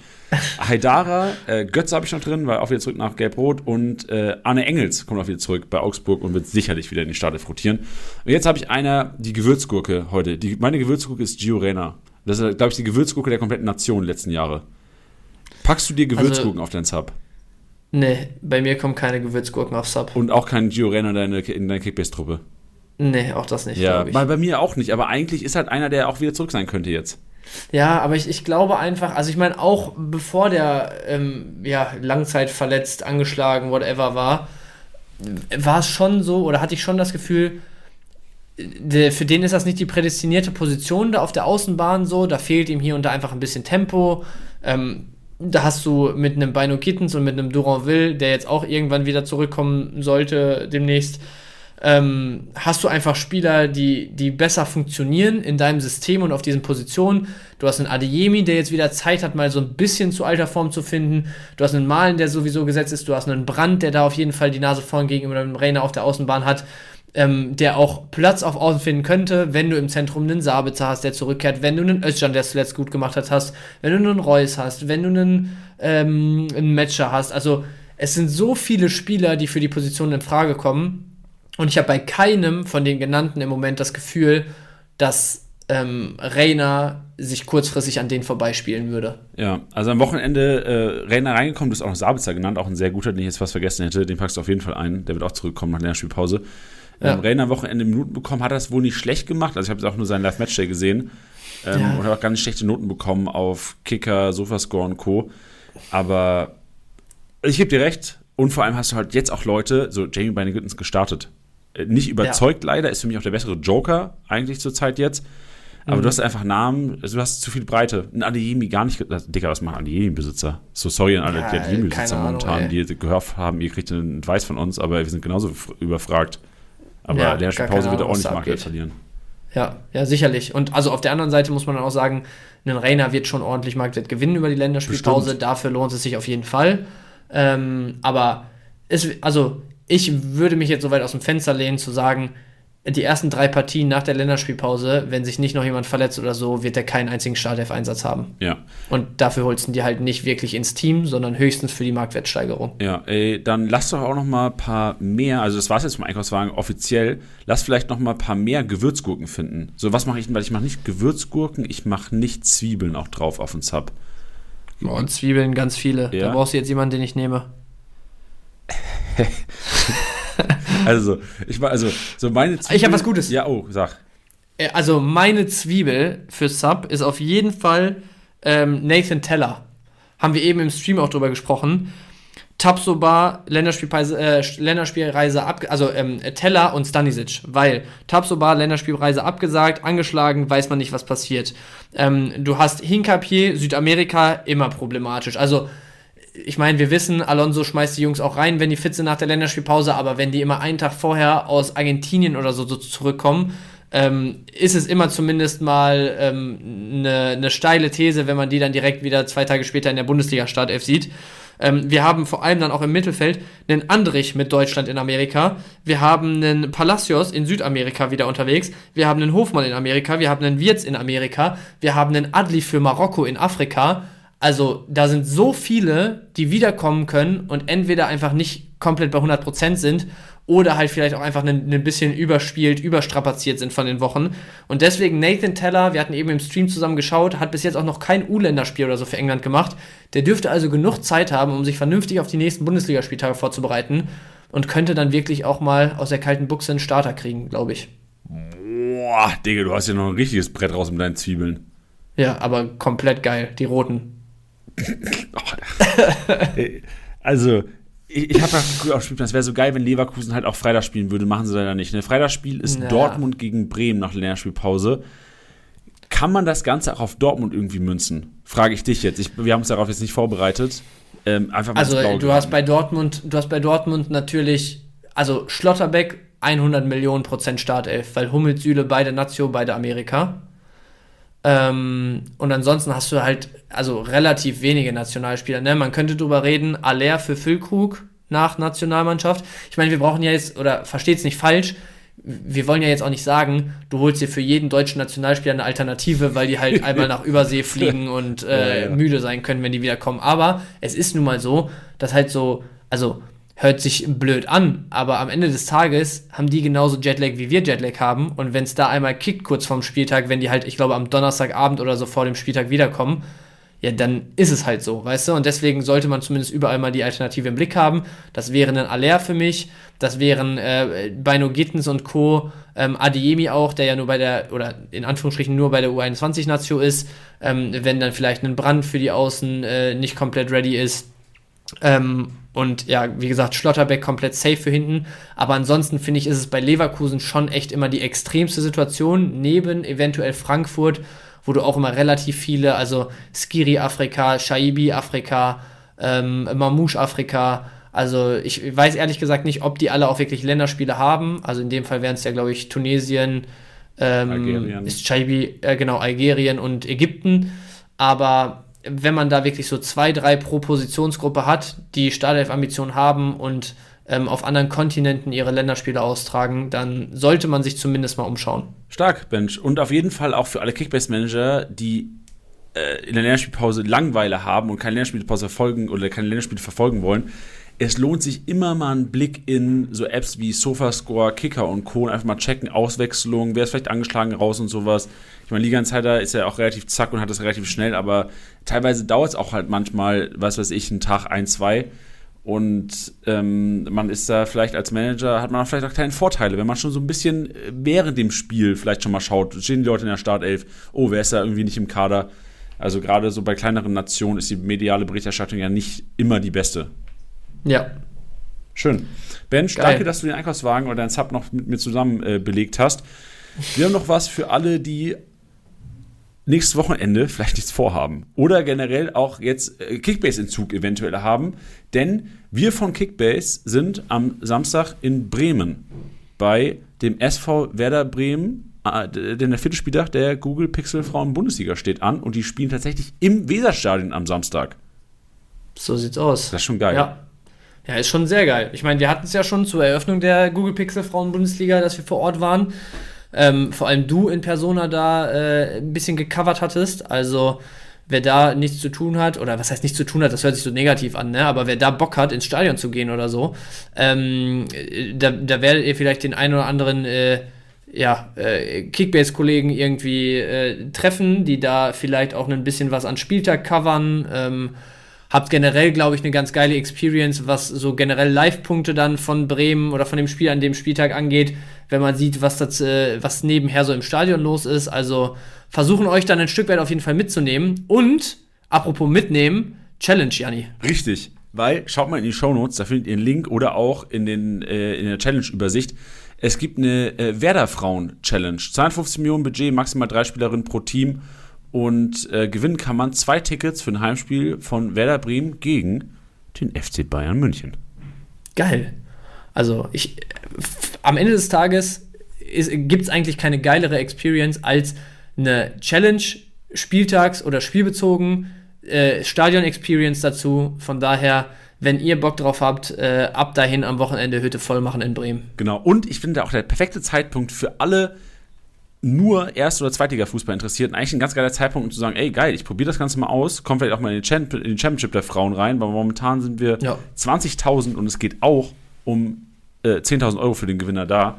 Also ich glaube, ein ganz geiler Zeitpunkt ist die Lernspielpause, wo nur die Frauen spielen und die Männer nicht in der Bundesliga, ähm, sich da mal ein bisschen reinzufuchsen und ähm, weil, also ich weiß nicht, wie es euch geht, werde ich auch nicht erfahren wahrscheinlich, aber ich, mir macht das inzwischen Spaß.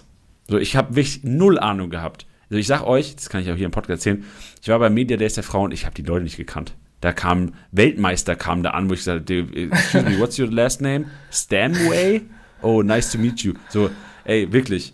Und ich, ich fuchs mich da jetzt auch rein und es macht echt Bock. Es macht Bock, weil so du mit wenig Input oder mit wenig Aufwand schon echt gut sein kannst.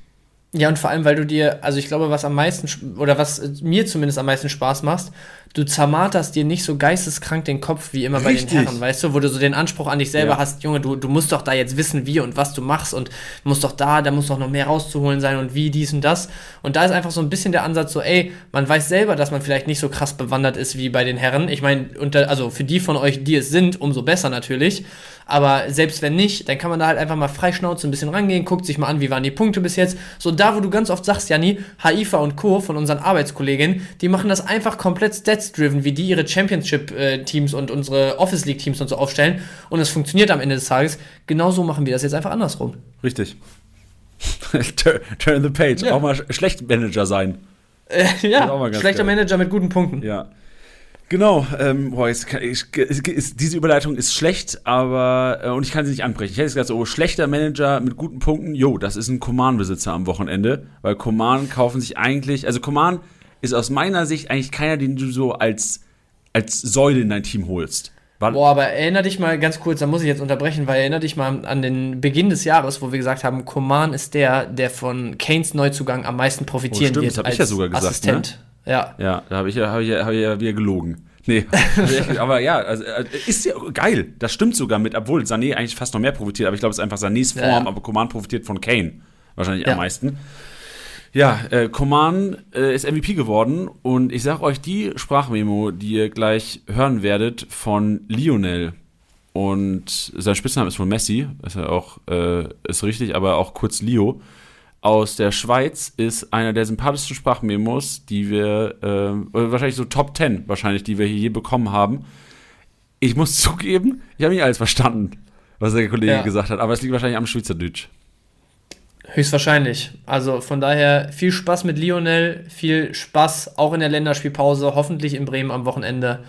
Und dann, ähm, ja, hören wir uns trotzdem nächste Woche hier wieder. Eben nicht.